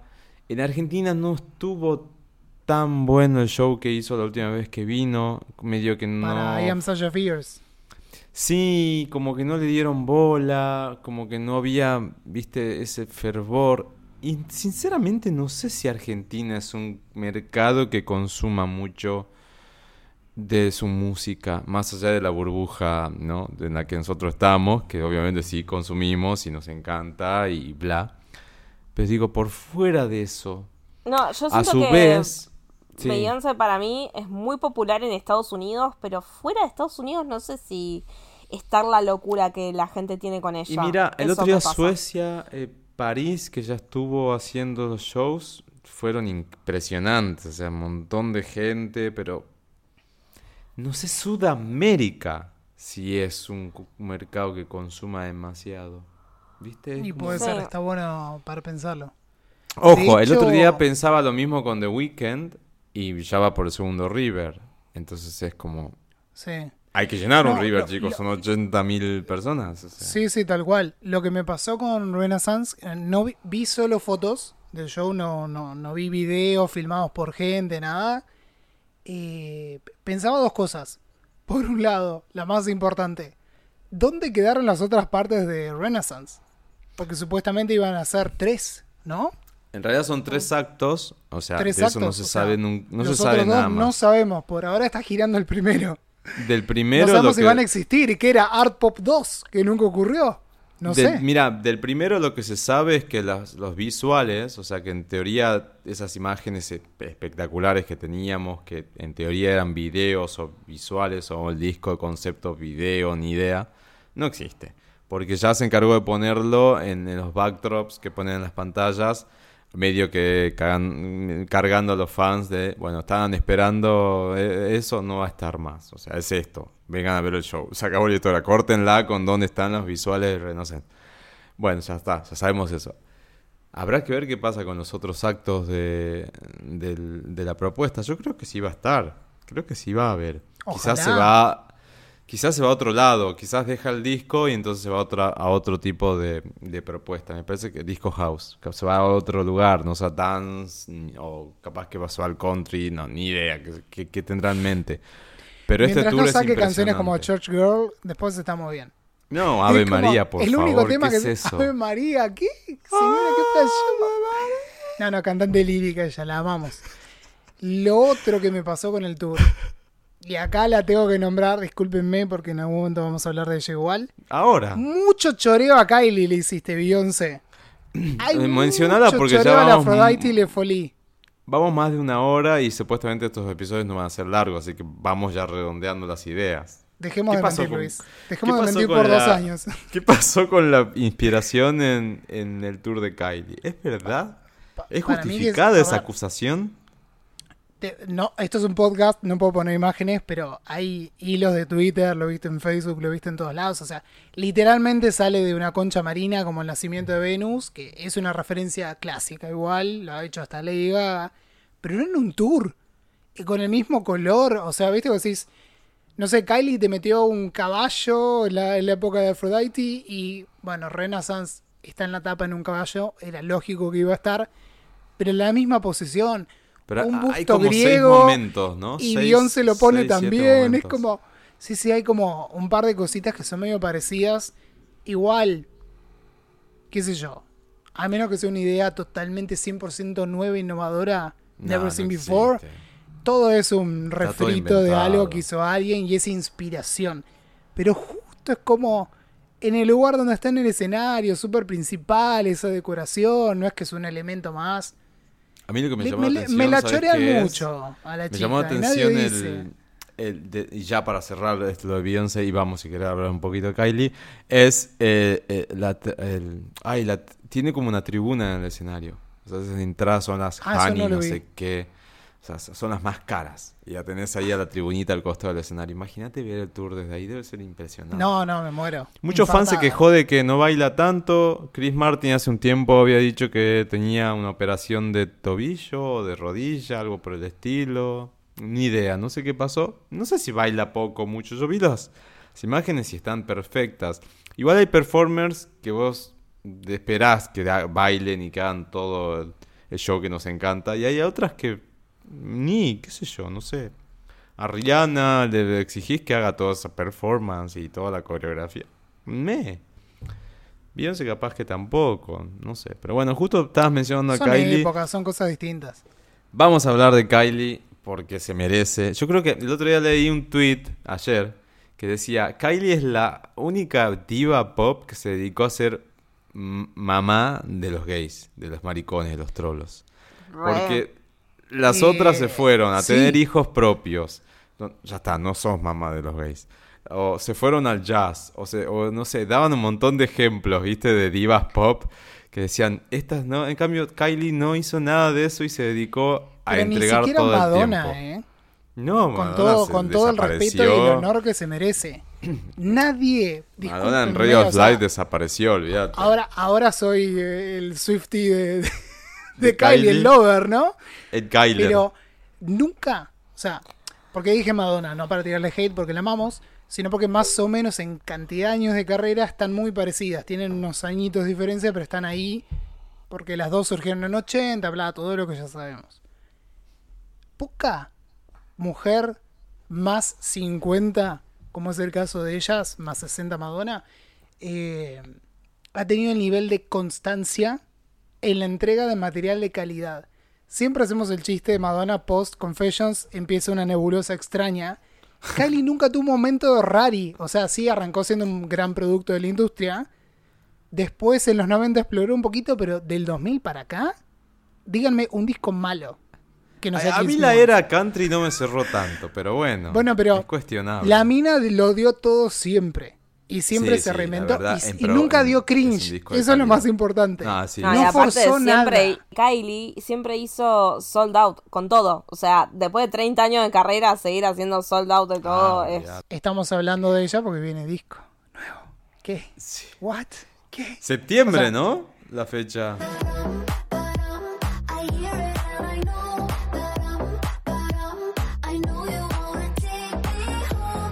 22 de septiembre, si no me confundo. Se va a llamar Tension. Tension. Ajá. La tapa, no sé a ustedes qué les pareció. Me pareció una Me locura. re gustó. Sí. Ay, por favor, señora. O sea, la quiero chapar. No Básicamente solamente está la con- tapa. Búsquenla. la- está toda la linda, tapa todo del, es un fuego. del primer sencillo que sale. O, o sea, hoy que están escuchando ya está disponible. No, sale el viernes. ¿Cuándo va a salir publicado el episodio? ¿El jueves? El jueves. No Ah, sabemos si va a estar disponible. O sea, ni siquiera escuchamos el primer single que se va a llamar Padam Padam. Rari el nombre, pero. ¿Ya bueno, no escuchaste el snippet? Escuché el snippet. Está, ¿eh? Está. O sea, Me es raro que diga Padam Padam. Eso me, ah, me da cosita. Tengo que escuchar el tema completo. O sea, vean que yo la amo, pero soy honesto. Siento como una cosa rara con ese Padam Padam que dice. A mí me Vamos a ver el eh. tema entero. A mí me Yo le tengo fe. ¿Sabes por qué le tengo fe? Porque ella nunca hace nada que dé cringe. Onda, no. No, jamás, Sobre todo jamás. tratándose de primeros sencillos. Sí, sí, sí. Sí. El Ojo. tema va a estar espectacular, seguro, la va a romper toda, pero no necesito escuchar. Me pasa eso, ya espero mucho, porque vi mucho comentario, se filtró mucho del disco. De hecho, la ya canción se- creo que ya está filtraron los circulando snippets de todo el álbum. de todo. voy a decir es que no escuché nada. Yo tampoco. Tomé no la quiero. decisión, o sea, todos tenemos TikTok, creo acá. Sí. Si googleabas Kylie en TikTok o googleabas. ¡Ah! El antiguo. Si buscabas Kylie en TikTok te salían todos los snippets, o por lo menos eso leí en Facebook y Twitter. Está, está Ni en Twitter entré a andan TikTok. dando vuelta. No, no, no, escuché. busqué nada a propósito porque. ¿Saben qué me pasa también ahora que hablamos de la música 2000? Kylie, gran exponente de música del 2000 también. Eh, eh, el factor sorpresa, loco, ¿dónde quedó? Total, totalmente. Dejemos que lancen los discos con el, con el video, con el visual, con... Dejémoslo ser, disfrutémoslo, Total. saboreémoslo, como decíamos esto de, de sentarte a comer y disfrutar el momento. Bueno, déjenlo ser. Entonces, la verdad, no escuché nada. Nada, Por lo nada, pronto, nada. entonces. Promete mañana, O sea, mañana, si están escuchando después, el jueves, ponele. Tenemos un nuevo sencillo, es Padam Padam. ¿Se sabe quién produce?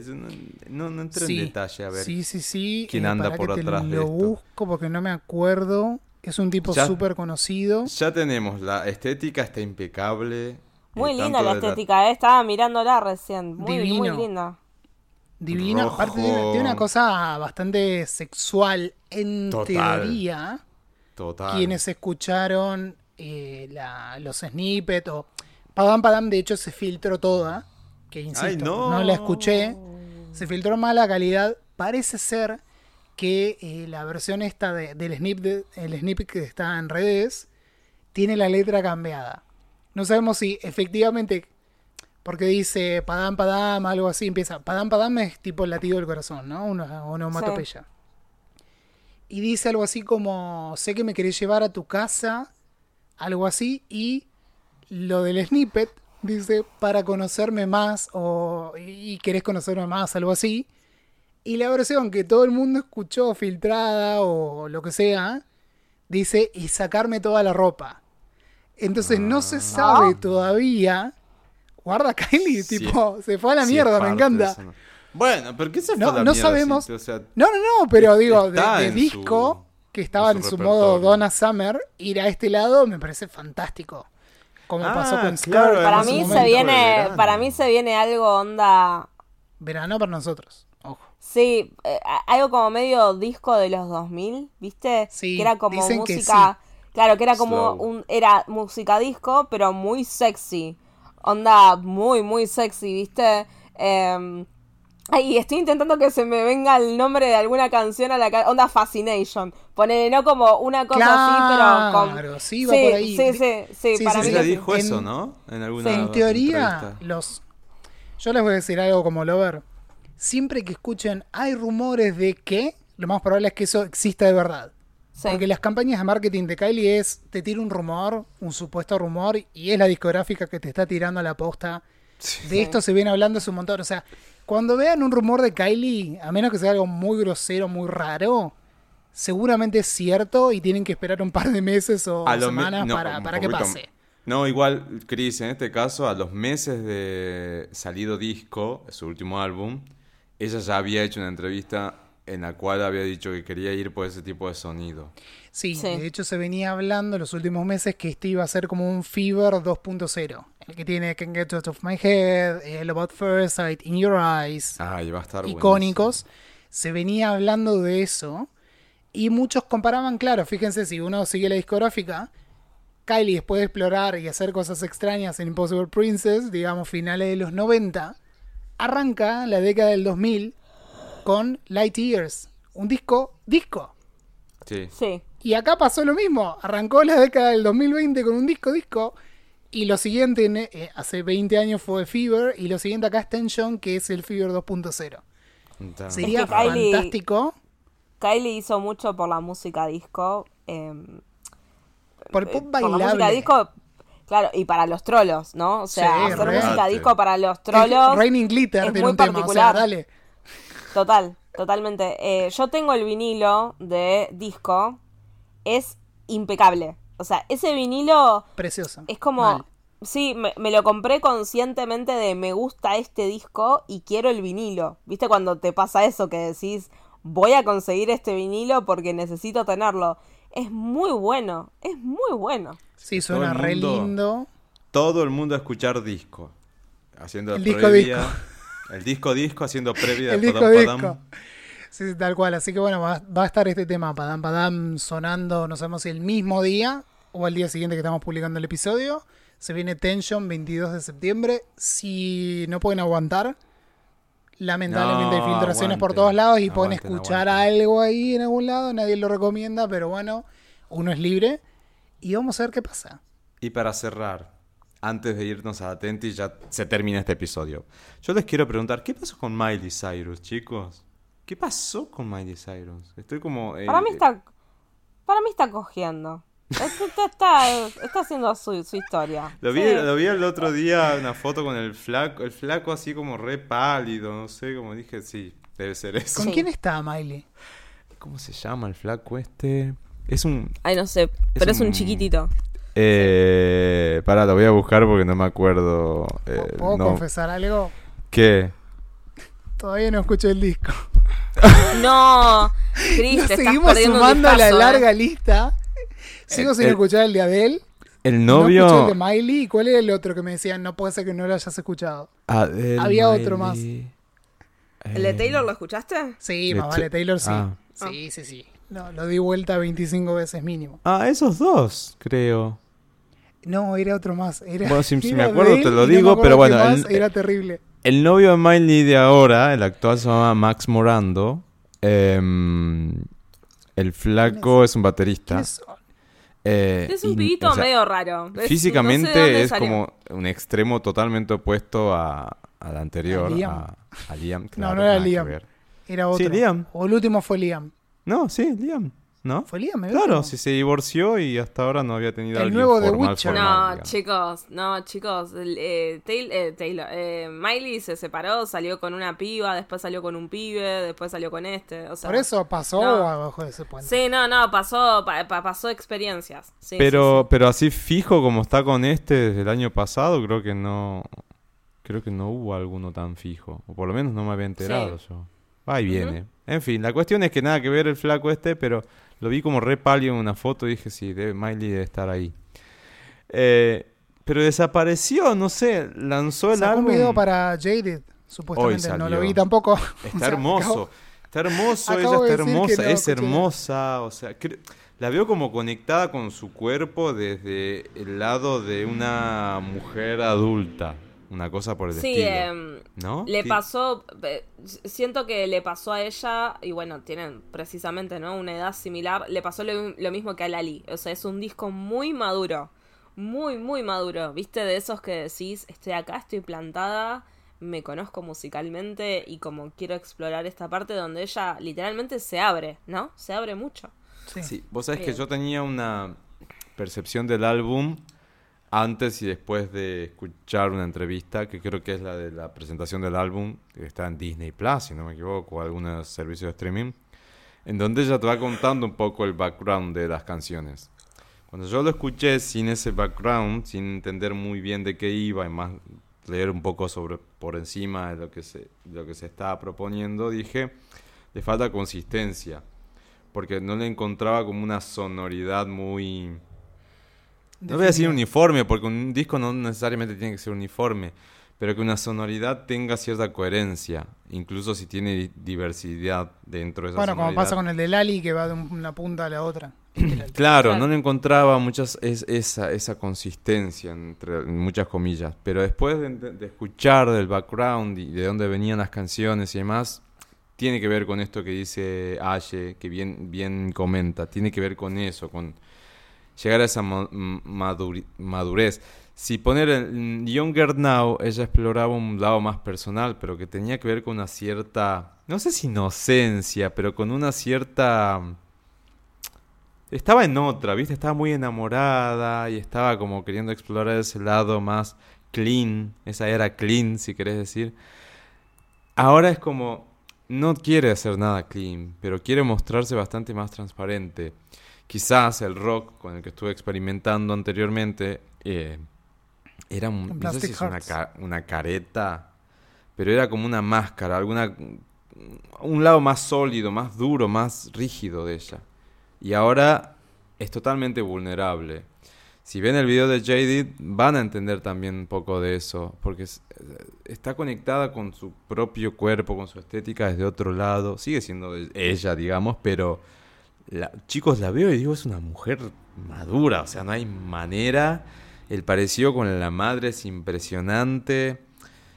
Celebro mucho esto, pero desapareció bastante con este disco. Eh, No hay tour por el momento anunciado ni festivales, está como viendo. Vamos probando, vamos viendo qué sale. Por lo pronto mandó el video como para que el fandom se calme un poco porque estaban todos desesperados de tipo, che, flaca, lanzaste el álbum y desapareciste. Hasta Lana del Rey está haciendo más, más este, promoción del, del último álbum que, nada, el nombre es larguísimo. porque ya confirmó varios festivales y demás. De hecho, viene a Brasil ahora en junio. Eh, nada, le costaba acercarse un poquito para este lado, pero bueno. Siempre viene Lana igual. Sí, viene, viene seguido. Pero bueno, nada, Miley está como en otra, no sé, ni idea, chicos. eh, de medio desaparecida. Hubiera esperado otra cosa, pero bueno, viste, qué sé yo, los artistas son así. Y más una mina como Miley, que le chupa todo un Sí, huevo. o sea, total. no vamos a La, esperar la otra pregunta clave acá es: ¿siguen escuchando Flowers o ya acertaron? No, yo lo sigo No, escuchando, sí, pero... sí, lo sigo escuchando. Sí, Sí, sí, sí. sí. Cuando se viralizó Flowers, es como que todo el mundo estaba enloquecido escuchándolo. Y creo que a mí me sirvió mucho no escucharlo tanto, para querer seguir escuchándolo ahora. Sí. Claro. ¿No? Como que estaban todos en una que le daban play, play, play. Y yo como que empecé, o sea, lo escuché el disco, pero escuché el disco completo varias veces. No es que me quedé solo en esa canción. Y creo que eso me sirvió a no hartarme ahora, ¿no? Cuenta para las relaciones. como no hartarse de las personas. Escuchalo, Cristian, Sí, es muy bueno el álbum. No, no, es que lo tenía descargado en el teléfono, todo en Spotify. Eh, no sé por qué, no, no ha ocurrido. Vieron que a mí lo que me pasa es que mi primera escucha de un disco realmente es muy especial. O sea, Aye fue testigo de lo que me pasó a mí con Dawn of Chromatica, siempre lo contamos. Sí. De, de ese prim- esa primera impresión de vivirlo, literalmente, Sí. o sea, perdón por la imagen, pero me pongo, no es nada desagradable, pero me pongo auriculares, muchas veces hasta apago la luz y dejo que lo único que ilumine el cuarto sea la luz de la luna, o sea, real, ¿eh? No estoy mintiendo. Y me pongo, me, me dejo expresar, bailo, me muevo, lo que sea, pero estoy recontra conectado con esa primera escucha viendo a ver qué me pasa, ¿no? También Lo he hecho con muchos discos, con Sí. Dawn of Chromatica, con el disco disco de Kylie, con Top Law, con, con el que se te ocurra, lo he hecho. Entonces a veces estoy como esperando ese momento. Tal El cual. de el- Taylor lo escuché en la ruta. Mismo mood, pero en la ruta. Sí. Entonces fue sí, como... son, son, son momentos. Son momentos. No, yo, cual. llegaba a escuchar, yo, yo llegaba a escuchar Midnights en la ruta manejando y me chocó. No, no, iba, iba en colectivo. Iba en colectivo. Sí, sí, sí. No, no, iba en colectivo. Choco, me choco directamente cuando empezó a sonar You're on Your Own Kid. Dije, no, chau, acá me voy por el barranco, chau vida. No, no, Claro. no. No, no. Me son momentos. mucho como es- para que pase eso. Es así, es tal cual. Pero bueno, escuchalo, Cristian. Y del otro lado, también recomiendo que lo escuchen. En mi percepción personal, no es el mejor álbum de Miley, pero eh, tiene una tiene un, tiene un, un condimento totalmente diferente. Así que Sí. súper, súper recomiendo. Para mí el mejor, por si se preguntaban del otro lado cuál es, es eh, Miley Cyrus and Her Dead Pets. Para mí Es ese buenísimo. No hay... Es buenísimo. Mucha gente no lo escucha. Pr- pr- primero porque no estaba disponible. Cuando lo largó en todas las plataformas, porque estaba en SoundCloud gratis. ¿Se acuerdan? Sí. Eh, mucha gente no lo escuchó hasta que llegó a plataformas y realmente te- tiene temas muy buenos. Muy, muy O sea, es buenos. Miley con su banda en el fondo de su casa, totalmente deprimida y sumamente fumada, es impecable. O sea, para mí es... Lisérgico, real. Post Bangers. Existió un disco entre Younger Now y Bangers y fue ese. O sea, escúchenlo, es buenísimo, buenísimo. Vamos a Datenti.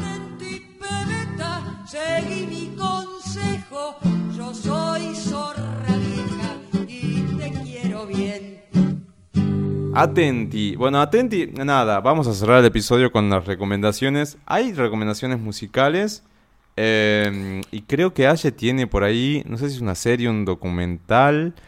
¿Qué Sí, hacemos? ¿Comenzamos una- con nosotros que venimos en, en- como en, en ritmo musical diva y después Aye cierra? Es que lo de Aye ¿Quién? también es musical, ¿no? Sí, O es sea musical. definitiva- Sí, sí, sí. Bueno, Em, dale, no. Mi, Atenti es una serie de Netflix que es una temporada, comienza y termina, Ah, ¿no? O sea, es- sí, em, se llama El amor después del amor. Es una serie biográfica sobre la historia de Fito Páez, ¿no? De, de cómo fueron sus historias de amor tan icónicas con Fabiana Cantilo, con Cecilia Roth.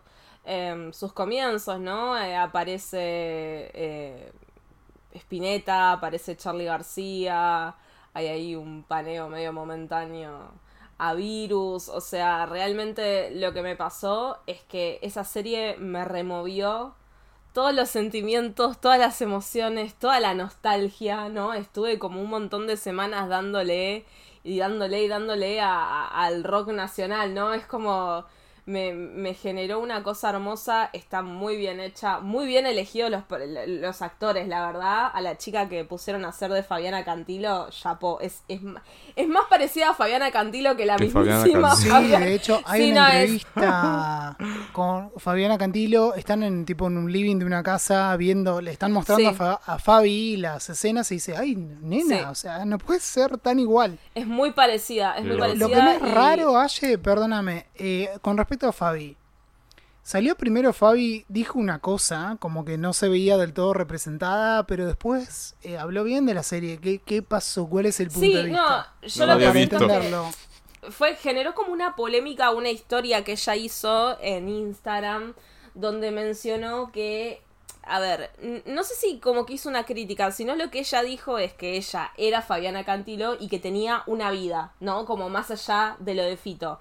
Porque claro, la serie es sobre él. Claro. Entonces lo que van a mostrar es todo lo que sucede alrededor de la vida de él. No es que era una serie sobre Fabiana Cantilo, Tal sino cual. que es una serie sobre Fito y ella fue una relación de él muy importante en su vida, ¿no? Desde ya, porque por Fabiana es que nace el amor después del amor. O sea, Cecilia Roth llega y es como es su amor después del amor con Fabiana Cantilo.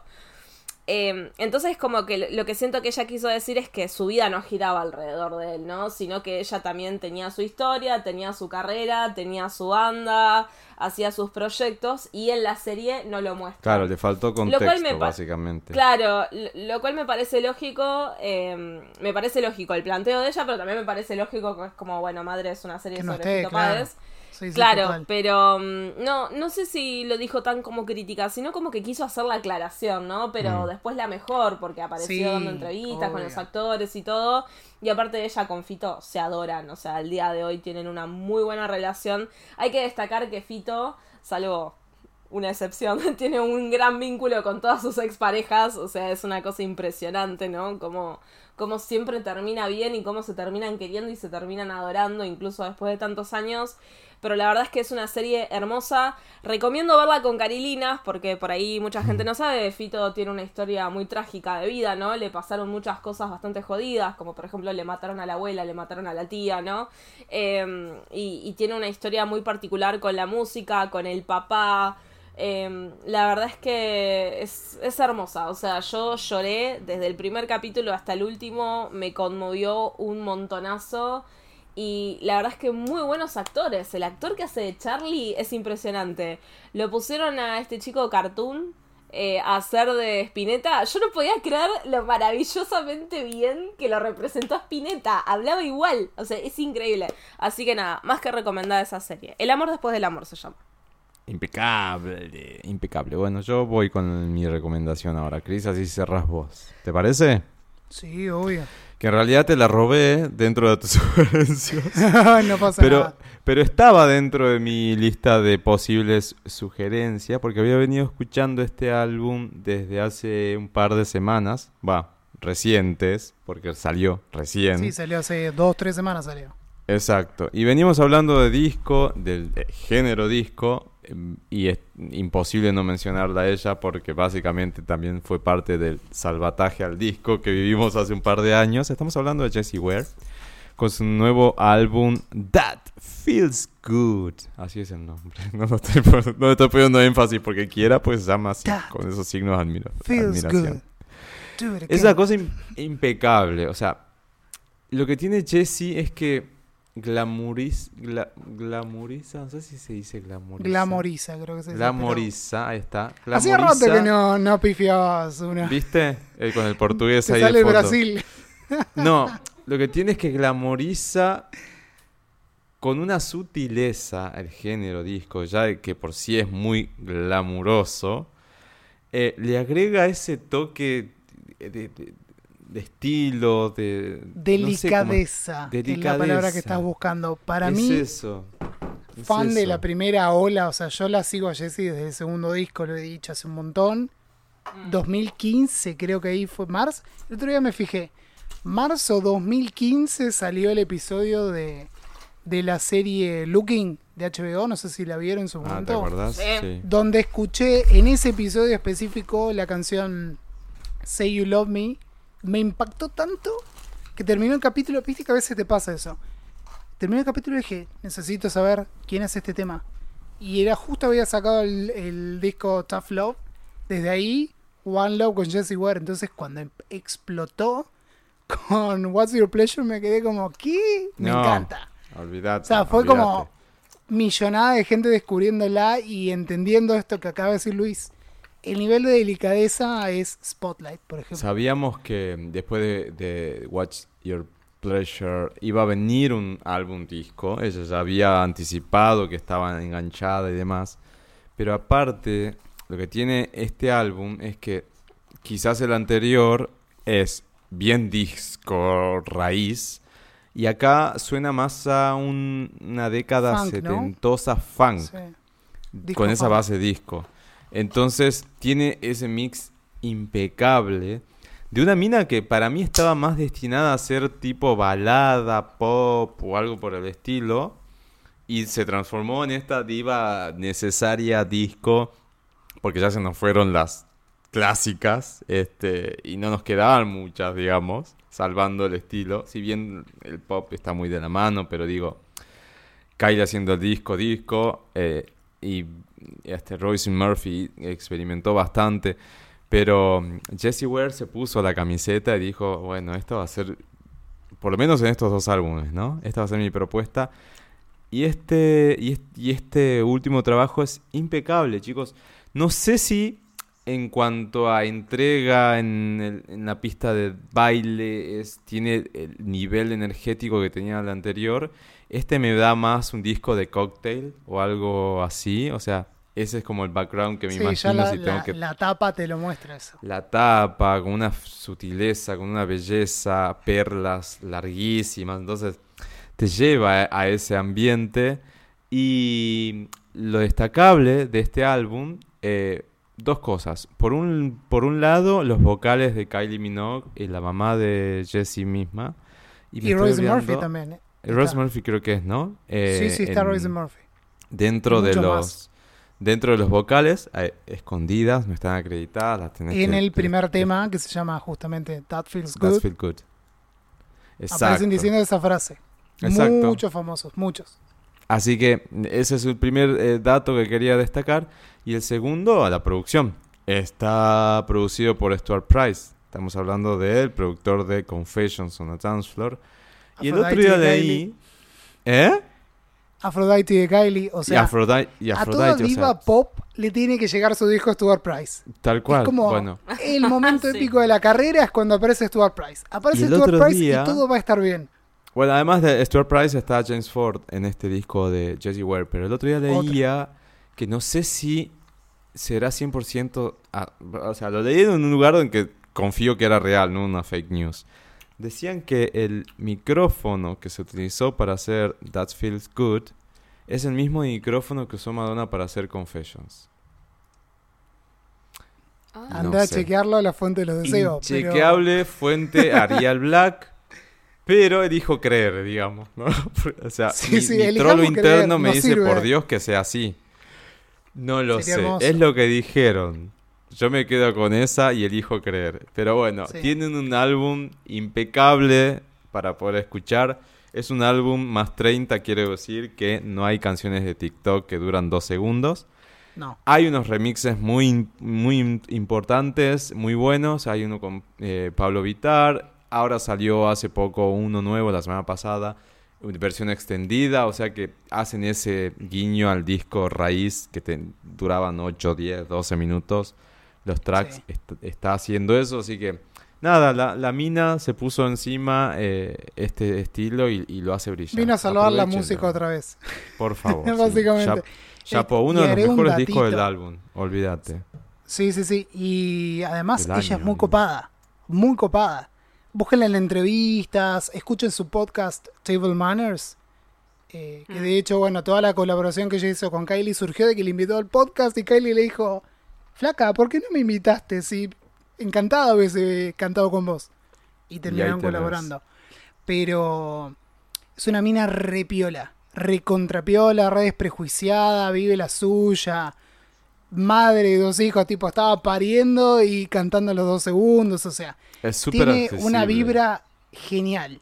O sea, Sí, realmente es una mina que vale la pena. Así que sí. Totalmente. Bueno, esa era mi atenti. Ahora sí, Chris, atenti y cerrame por favor el episodio. Bueno, dale, dale, me hago cargo. Y hablando de Jessy, hoy justo publicó una historia al respecto de uno de mis dos atenti. Y es, escuchen el disco de Alison Goldfrapp. Dijo, dijo Jessy hoy Puso Smacking It in the Charts. Yo creo que quiso decir que le estaba yendo mal en ventas o no tan bien como a otras divas. Pero bueno, lo cierto es que este viernes, eh, o sea, la semana anterior al podcast que ahora están escuchando, salió The Love Invention, el primer disco solista de Alison Goldfrapp. Porque mucha gente ve Goldfrapp, la escucha a ella y piensa que es ella sola y no. Esta vez Will Gregory quedó haciendo la suya solita con, con sus colaboradores. Hizo este disco que la verdad no sabía qué esperar. No sé si a ustedes les pasó lo mismo, es como, ¿y ahora? ¿Y ahora qué? Yo me imaginaba un poco de que iba a venir. ¿Sabes por qué?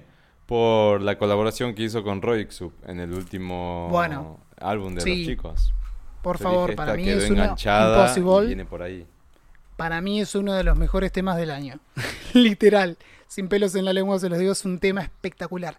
Pero lo que me pasó con esa canción, Luis, que de hecho está en la versión de Spotify, por ejemplo, de, de este álbum, encuentran una versión edit de Allison de, de esa misma canción.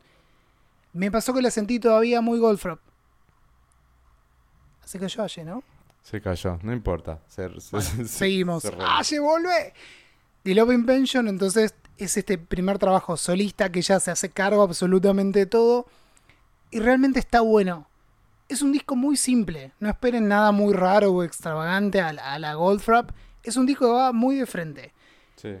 En apariencia es muy simple, pero realmente tiene algunos mensajes y cosas súper interesantes atrás. Y nada, quiero que lo descubran. ¿no? Hasta esta cosa flashera de The Love Invention que habla a un Doctor Watt, que sería como un Doctor Who, me imagino, debe ser el chiste eso. Hay un montón de cosas re lindas en el medio. Y Goldfrapp, la verdad que es una de esas bandas que, bueno, si estuviera nuestro amigo Alejandro Parrilla acá, diría como emblema. O sea, Total. si uno habla de pop y arte, es Goldfrapp. Así Total, que. Nada, le- le- les invito a que escuchen The Love Invention, es muy bueno, se van a divertir, es un disco muy al frente, muy electro, muy divertido, muy para, Para salir de juego y limpiar la casa también, Que para hacer pregunté, ejercicio. le digo, "Te- te- necesito salir a correr, ¿qué puedo escuchar Ah, este álbum? Ah, cierto, salía hoy. Lo que pasa es que está dividido como en dos partes, ¿no? Tenés 11 tracks en, en Que la es el disco original, claro. Exacto, y de- Invention en sí mismo. Y después tenés la parte ya de... Serían edits o remixes. Eh, impecable. Yo Exactamente. escuché y dije, ¿qué? O sea, nada, o sea, yo esperaba Es más o bueno. menos lo que suena y la verdad fue. Fue lo que quería escuchar. Sí, sí, sí. Y de Impecable. hecho a- arrancó esta era solista, solista, solista, ¿no? Las colaboraciones con Digging Deeper, un remix con Clapton, que está buenísimo, pero escuchás la versión original en el disco y decís, sí, o sea, Total. eh, ¿viste ese tema que pones en loop? Fue esa, ese quiebre bien electro que delirás. Bueno, eso es Digging Deeper. Si tienen que escuchar un solo tema, escuchen ese porque es muy buena. Y el segundo Atenti, eh, me puse en modo otaku. Estuve viendo dos animes que son clásicos. Pero como no hablamos mucho de anime, los voy a recomendar. O sea, todo el mundo los conoce y están dentro. Si uno googlea tipo top animes más valorados o que tengo que ver antes de morir, ese típico. Sailor Moon y el Caballero del Zodíaco. Sí, sí, además de eso, aflojen un poco la troleada y vayan a ver otros clásicos. y estuve ver, viendo. ¿Cuáles estuviste viendo? Uno, Death Note, que salieron. Ah, sí. Eh, salieron películas, todo, que bueno, no, no están a la altura de la obra clásica que es el manga y el anime de Death Note. Está disponible en Netflix. No sé por qué tardé Ah, tanto en verlo, porque salió creo 2006-2007 Death Note, o sea, estoy casi 20 años demorado en verlo, no sé por qué no lo vi. Muy Sí. bueno, muy muy bueno. Líneas generales, si se los tengo que resumir muy cortito, un muchacho se encuentra un, un- como un Cuaderno. cuaderno que se llama Death Note, que tiene ciertas reglas y dice, bueno, el hombre que escribas acá va a morir, bueno, hay ciertas, muchas reglas de cómo funciona ese cuaderno. Lo prueba un día y anota el nombre de un, de un criminal, creo que es la primera persona que mata, pues van a haber muchas, spoiler, pero descree de esto, lo prueba y realmente la gente que escribe ahí muere. Y hay como toda una historia de, del bien y el mal, la psicología del personaje. Hay un Shinigami que es un dios de la muerte, que es el dueño, entre comillas, el dueño, después van a saber si ven la serie, eh, de ese Death Note. Y cómo, cómo se pira básicamente esta persona. Les hice un poquito de spoiler ahí, pero lo interesante es el proceso de todo lo que pasa en la serie, ¿no? No, si ven un trailer, básicamente te va a decir eso. Sí, sí, todo esto lo van a ver. Hay un momento de quiebre, un antes y un después en la serie que para mí estuvo de más. No voy a decir qué es, No siga, ahí ya estás spoileando, ¿ves? pero no, no, es que lo más probable, yo lo leí antes de verla, algún forro lo puso, discúlpenme. A partir de que pasa tal cosa, no tiene No. sentido la serie, pusieron. Fue como, ay, loco, no, no me lo pongas así porque no puedo ni simularlo. O sea, ya estoy esperando que pase eso, ¿no? Pero es muy buena, evoluciona muy interesante. Sí, en este momento es como que puede decaer la atención, pero es buenísima. Primera recomendación. Segunda recomendación, y ahí termino. Estoy viendo Monster. Otro anime también. ¡Uh! ¡Es buenísima! mismo, ¡Es buenísima! mismo estudio que hizo Death Note. La estoy viendo ahora. De hecho, es previa a Death Note. Sí. Que yo arranqué y dije, uy, 74 capítulos. No, no lo termino de ver nunca más. Death Note tiene 34, 37 y era como, bueno, Mm. dale. Cuando llego, es hermoso igual, o sea, no me pasó de no querer seguir viéndola, pero era como, No. es un montón. Es espectacular. Y ahora- Es espectacular. Empecé a ver Monster, dije, bueno, voy a probar. ¿A dónde la estás viendo? ¿Dónde está? en Netflix. ¿Está en Netflix? Ah, no, no, no, en Netflix. La empecé a ver y dije, ¡fua! La mierda. Es Es Muy fuerte. Es re fuerte. es muy fuerte, pero es tan profunda y es tan oscura. En líneas Sí. generales también, mini resumen. Un, el Dr. Tenma, todo el tiempo estoy diciendo Dr. Tenma, eh, es un neurocirujano excelentísimo japonés que está viviendo en Alemania. Carrera súper exitosa, eh, está casado con, está a punto de casarse, mejor dicho, con la, directo, la, la hija del director del hospital en el cual trabaja, lo están por ascender. ¿Viste cuando decís la vida hecha? Es simplemente dar ese pasito y concretar todo lo que cualquier médico hubiese querido. Y se le presenta una situación en la cual, esto pasa en los primeros dos capítulos, así que no es spoiler, una mujer le reclama que no, no salvó al marido. Es un tipo brillante, neurocirujano brillante. Entonces dice, mi marido llegó antes que un cantante de ópera, operaste al cantante de ópera y no a mi marido, que lo operó otro médico y mi marido murió. Si lo hubieses operado vos, seguramente estaría vivo. Y eso le queda en la cabeza, ¿no? Se da otra situación igual, pero en este caso es la vida de un niño y la del intendente de esa localidad. Cuando está por operar al niño, lo obligan a ir con el intendente. Como le había pasado lo que acabo de decir, dice, no, Claro. opera al niño. Esto termina en no lo echan del hospital porque porque no, pero el director se le pone en contra, no lo ascienden, la novia lo deja, o sea, toda la vida Sí. se le da vuelta todo para mal Y encima empieza a morir gente. Este nene desaparece del hospital, empiezan a pasar un montón de cosas y se terminan enterando o empieza a conectar como que este niño, ya más crecido, en esos últimos años estuvo posiblemente involucrado en estos asesinatos. Entonces no solo, entre comillas, se cagó la vida, sino que le salvó la vida a alguien que le está cagando la vida al resto o está matando gente. Un sociópata, es un sociópata el pibe. O sea, Sí, e- esa es no la quiero cuestión. decir mucho para no para que Claro. lo descubran, digamos, ¿no? Eso pasa al toque, primeros dos, tres, como muchos cinco capítulos. O sea, en la primera hora que vean, se pasa todo esto que yo les digo. Pero es re fuerte, sepan Es re fuerte, estoy en el Es episodio 30 y sí. pico. 37, o sea, me la devoré, me falta la mitad todavía y les digo, es muy, muy fuerte. Yo no y hay mucha referencia. tantos. Ah, perdón. Ahí, esto ocurre. Arranca la serie a finales de los 80 en Alemania. Continúa a mediados de los 90, principios y mediados. Por lo tanto, ahí entre medio cae el muro de Berlín.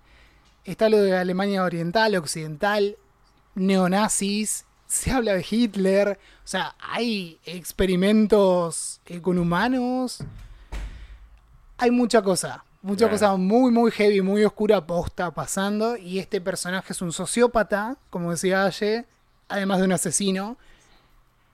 Eh, No, no quiero decir mucho más porque temo spoilear. Sí. Pero es fantástico todo el análisis. ¿Y qué terminan encontrando? No sé si ustedes le hicieron el mismo patrón. Mucha, mucho huérfano sí. y mucho padre ausente, mucha familia Sí. que rechaza y pierde todo, viste, como cuestiones de ese estilo que se repiten, como que la- las- la- el, anime, te- el anime y el manga también, te quiere dejar ese mensaje, ¿no? Todo el Siempre. tiempo. Sí, Sí. eh, a mí me gustan mucho las series, no sé por qué, pero hay como un sector del manga anime que les encanta ambientar historias de ese estilo en Alemania. No sé por qué, pero es como e- es como una especie de mm, eh, ¿cómo, cómo se dice cuando cuando algo pasa muy seguido? Em, un, un trope, no. ¿viste? Un, no, un trope, ¿no? O sea, el, Ah. el trope de un- de un- del manga, del anime, por lo es un general poco es como, bueno, fetiche, me parece. Sí, como ambientado en Alemania. No sé por qué, Mm. pero por lo general Sí. me encantan. O sea, cuando te, cuando hay un anime que está ambientado en Alemania, decís, me va a gustar. Onda, está muy bueno. Em, pero sí, no, es espectacular y aparte es mega oscura. O sea, vos decís hasta dónde Es llega terrible. La perversión. Sí, no, no, no, es espectacular. Es espectacular. Véanla con, con la salud mental al día. Es lo único que le voy a decir. Sí, Sí, hay... sí, no, no salgan a matar a nadie, por favor. Hablando de anime, hablando de anime, porque acá hay una otaku Ot- Otro, otro otaku. Hay otro otaku. Otra otaku, una otaku escondida. Hay en Netflix un, una que, que está muy buena, que esperen que les esté buscando cómo se llama, porque tiene un nombre medio rarito. Se llama Junji Ito Maniac, o sea, Japanese Tales of the Macabre. o sea, Cuentos japoneses de lo macabro. Ah, sí. Básicamente es una antología de 20 historias cortas de horror. Pero no, no, no, lo que es eso, o sea, es como es como Mariana Enríquez hecho anime, ¿no? O sea, te genera esa misma incomodidad, esa misma cosa. Es la que son los mismos, la, lo- como los mismos personajes en distintos contextos o historias. O sea, claro, son, son como 20 historias diferentes que van rotando, ¿viste? Y la verdad es que al principio es como que te quedás, ¿no? Y decís, ¿qué onda esto, no? Puta, ¿Para qué lado va? Porque Pero los japoneses es son bastante turbios, ¿eh? La gente cree que no, pero son bastante Sí. oscuritos en muchas no, cosas. son re psicópatas. Hace, en el año de la pandemia, me acuerdo que había salido la serie en la que se había basado toda la historia del grito. Pero la serie es japonesa. No, no, no, el asco. El asco, o sea, el asco de las imágenes, ¿no? Mucho gore, mucho Gore, mucho gore a full. Gore Sí, a full. sí, sí, sí. Pero también un cagazo. Encima estábamos, yo la estaba mirando con, con otra persona, ¿no? La serie. Estábamos tipo plena pandemia, cuarentena encerrados, unos días de lluvia, ¿viste? Y estabas acá que, o sea, no, no corría, no caminaba un alma por la calle. Y mirar esa serie, no, no, era como toda una experiencia muy particular. Terrible. Recomiendo verla una noche de lluvia, por ejemplo, si se animan, Sí. ¿no? Desde ya. Pero te quedás muy mal. Te quedas muy mal. Sí, Te- sí, sí. Y te- se están te queda, esperando- Te queda rara la cara. Claro, si en cualquiera de estas dos, bueno, la, la de ayer no me acuerdo cómo era el nombre, pero en Death Note y en Monster, sobre todo Monster, ¿se están esperando algo inmediato, tipo que se resuelva al toque? No. Es el tipo de serie que tiene que ir madurando con el tiempo y te 1500 van contando. episodios. Sí, sí, sí, pero no es tiempo desperdiciado. Realmente cada episodio lo vale. Por lo tanto, si tienen ganas, dense la oportunidad, porque hay mucha gente que no se da la oportunidad de descubrir el anime.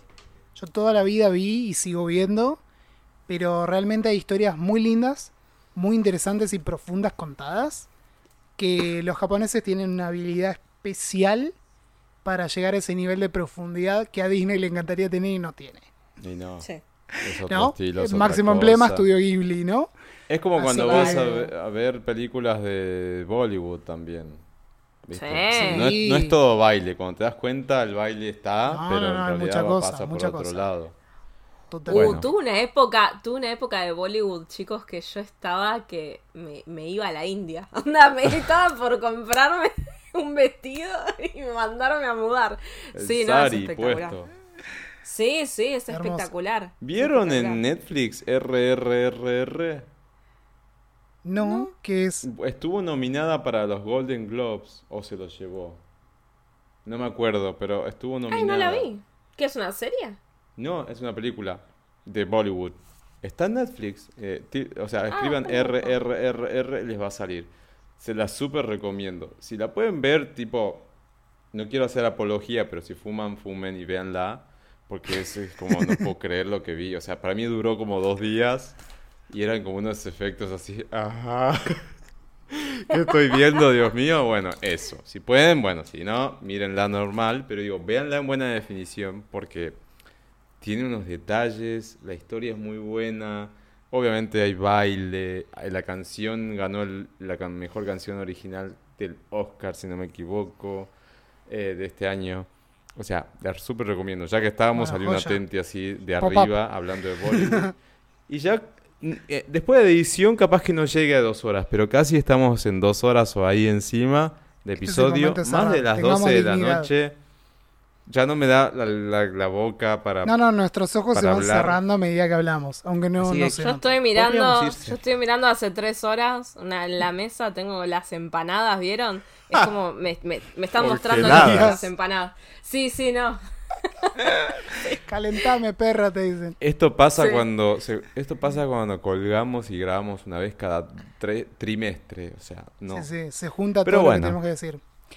Y, Eh, compromiso quedaron un asumido montón. que en dos, tres semanas estamos grabando, de verdad, ¿nos comprometemos? Sí. Che, pero y además Sí. había un Principio listado que, que nada, quedaron cosas descartadas, había material, habrá material, ya nos comprometemos, volveremos a grabar en breve. Eh, ¿Alguna otra cosa más? ¿Decíamos algo, algo en particular? No, no, pues ya está, ya está. Gracias por escucharnos. Sí, sí, sí, no, no le alarguemos más. Bueno. Decíamos dónde encontrarnos escuchar. en redes, pero ahora ya ni sabemos si tenemos las redes, porque no sé si habrán notado Le- que de golpe Podcast no está. más. No sabemos qué pasó, estamos tratando de recuperarlo, pero bueno. No, no se va a poder recuperar. Bueno, después les cuento qué es lo que pasa ahí. Se los voy a contar también en el podcast para que entiendan por ahí si tienen ganas de cómo funciona el tema de redes sociales y, cosas. Pero Jurassic Love está todavía en redes sociales, así que nos pueden encontrar ahí. En Instagram, eh, Luis Madovale, eh, Chris, eh, Aye, por favor. Que no me Eh, bueno, a mí me encuentran en, en Twitter y en Instagram, Venus and Mars, así que ahí si les gusta la astrología, soy su persona para seguir. Sí, sí, sí. Básicamente toda la gente va a venir a escuchar porque te siguen a vos en redes, pero ahora arroba a Chris Hendrix con doble X. eh, más fácil que anotar mi nombre y apellido. Así que Bueno. les espero. No estoy compartiendo ¿Vieron? mucho, pero algo. Aparecimos, aparecimos. Así que nada, de ser ¿Qué hasta el próximo Pink? encuentro. I'm not dead. Cristian, la canción de, de Shakira no me volviste a cantar nada eh, para cerrar el episodio. No, porque ya como nos reenamoramos con Shakira, ¿no? O sea, ya estamos queriendo Sí. dejar los- el, el pseudo mal momento surfer atrás. Ahora Ya que volvió al este- resentimiento creativo, se vuelve a ser mi mujer. sí. Ah, y ayer me hizo lagrimear con el video nuevo ese con los nenes Ay, sí. cantando. Qué emoción. Re Divino, tierno divino. los No me lo nenes. esperaba. Otra que está renaciendo. Guarda con la Jackie. Sí. Guarda con la Jackie. Atenti. Bueno, chao gente. Nos vemos. Cuídense. Chao. Un besito. Chao.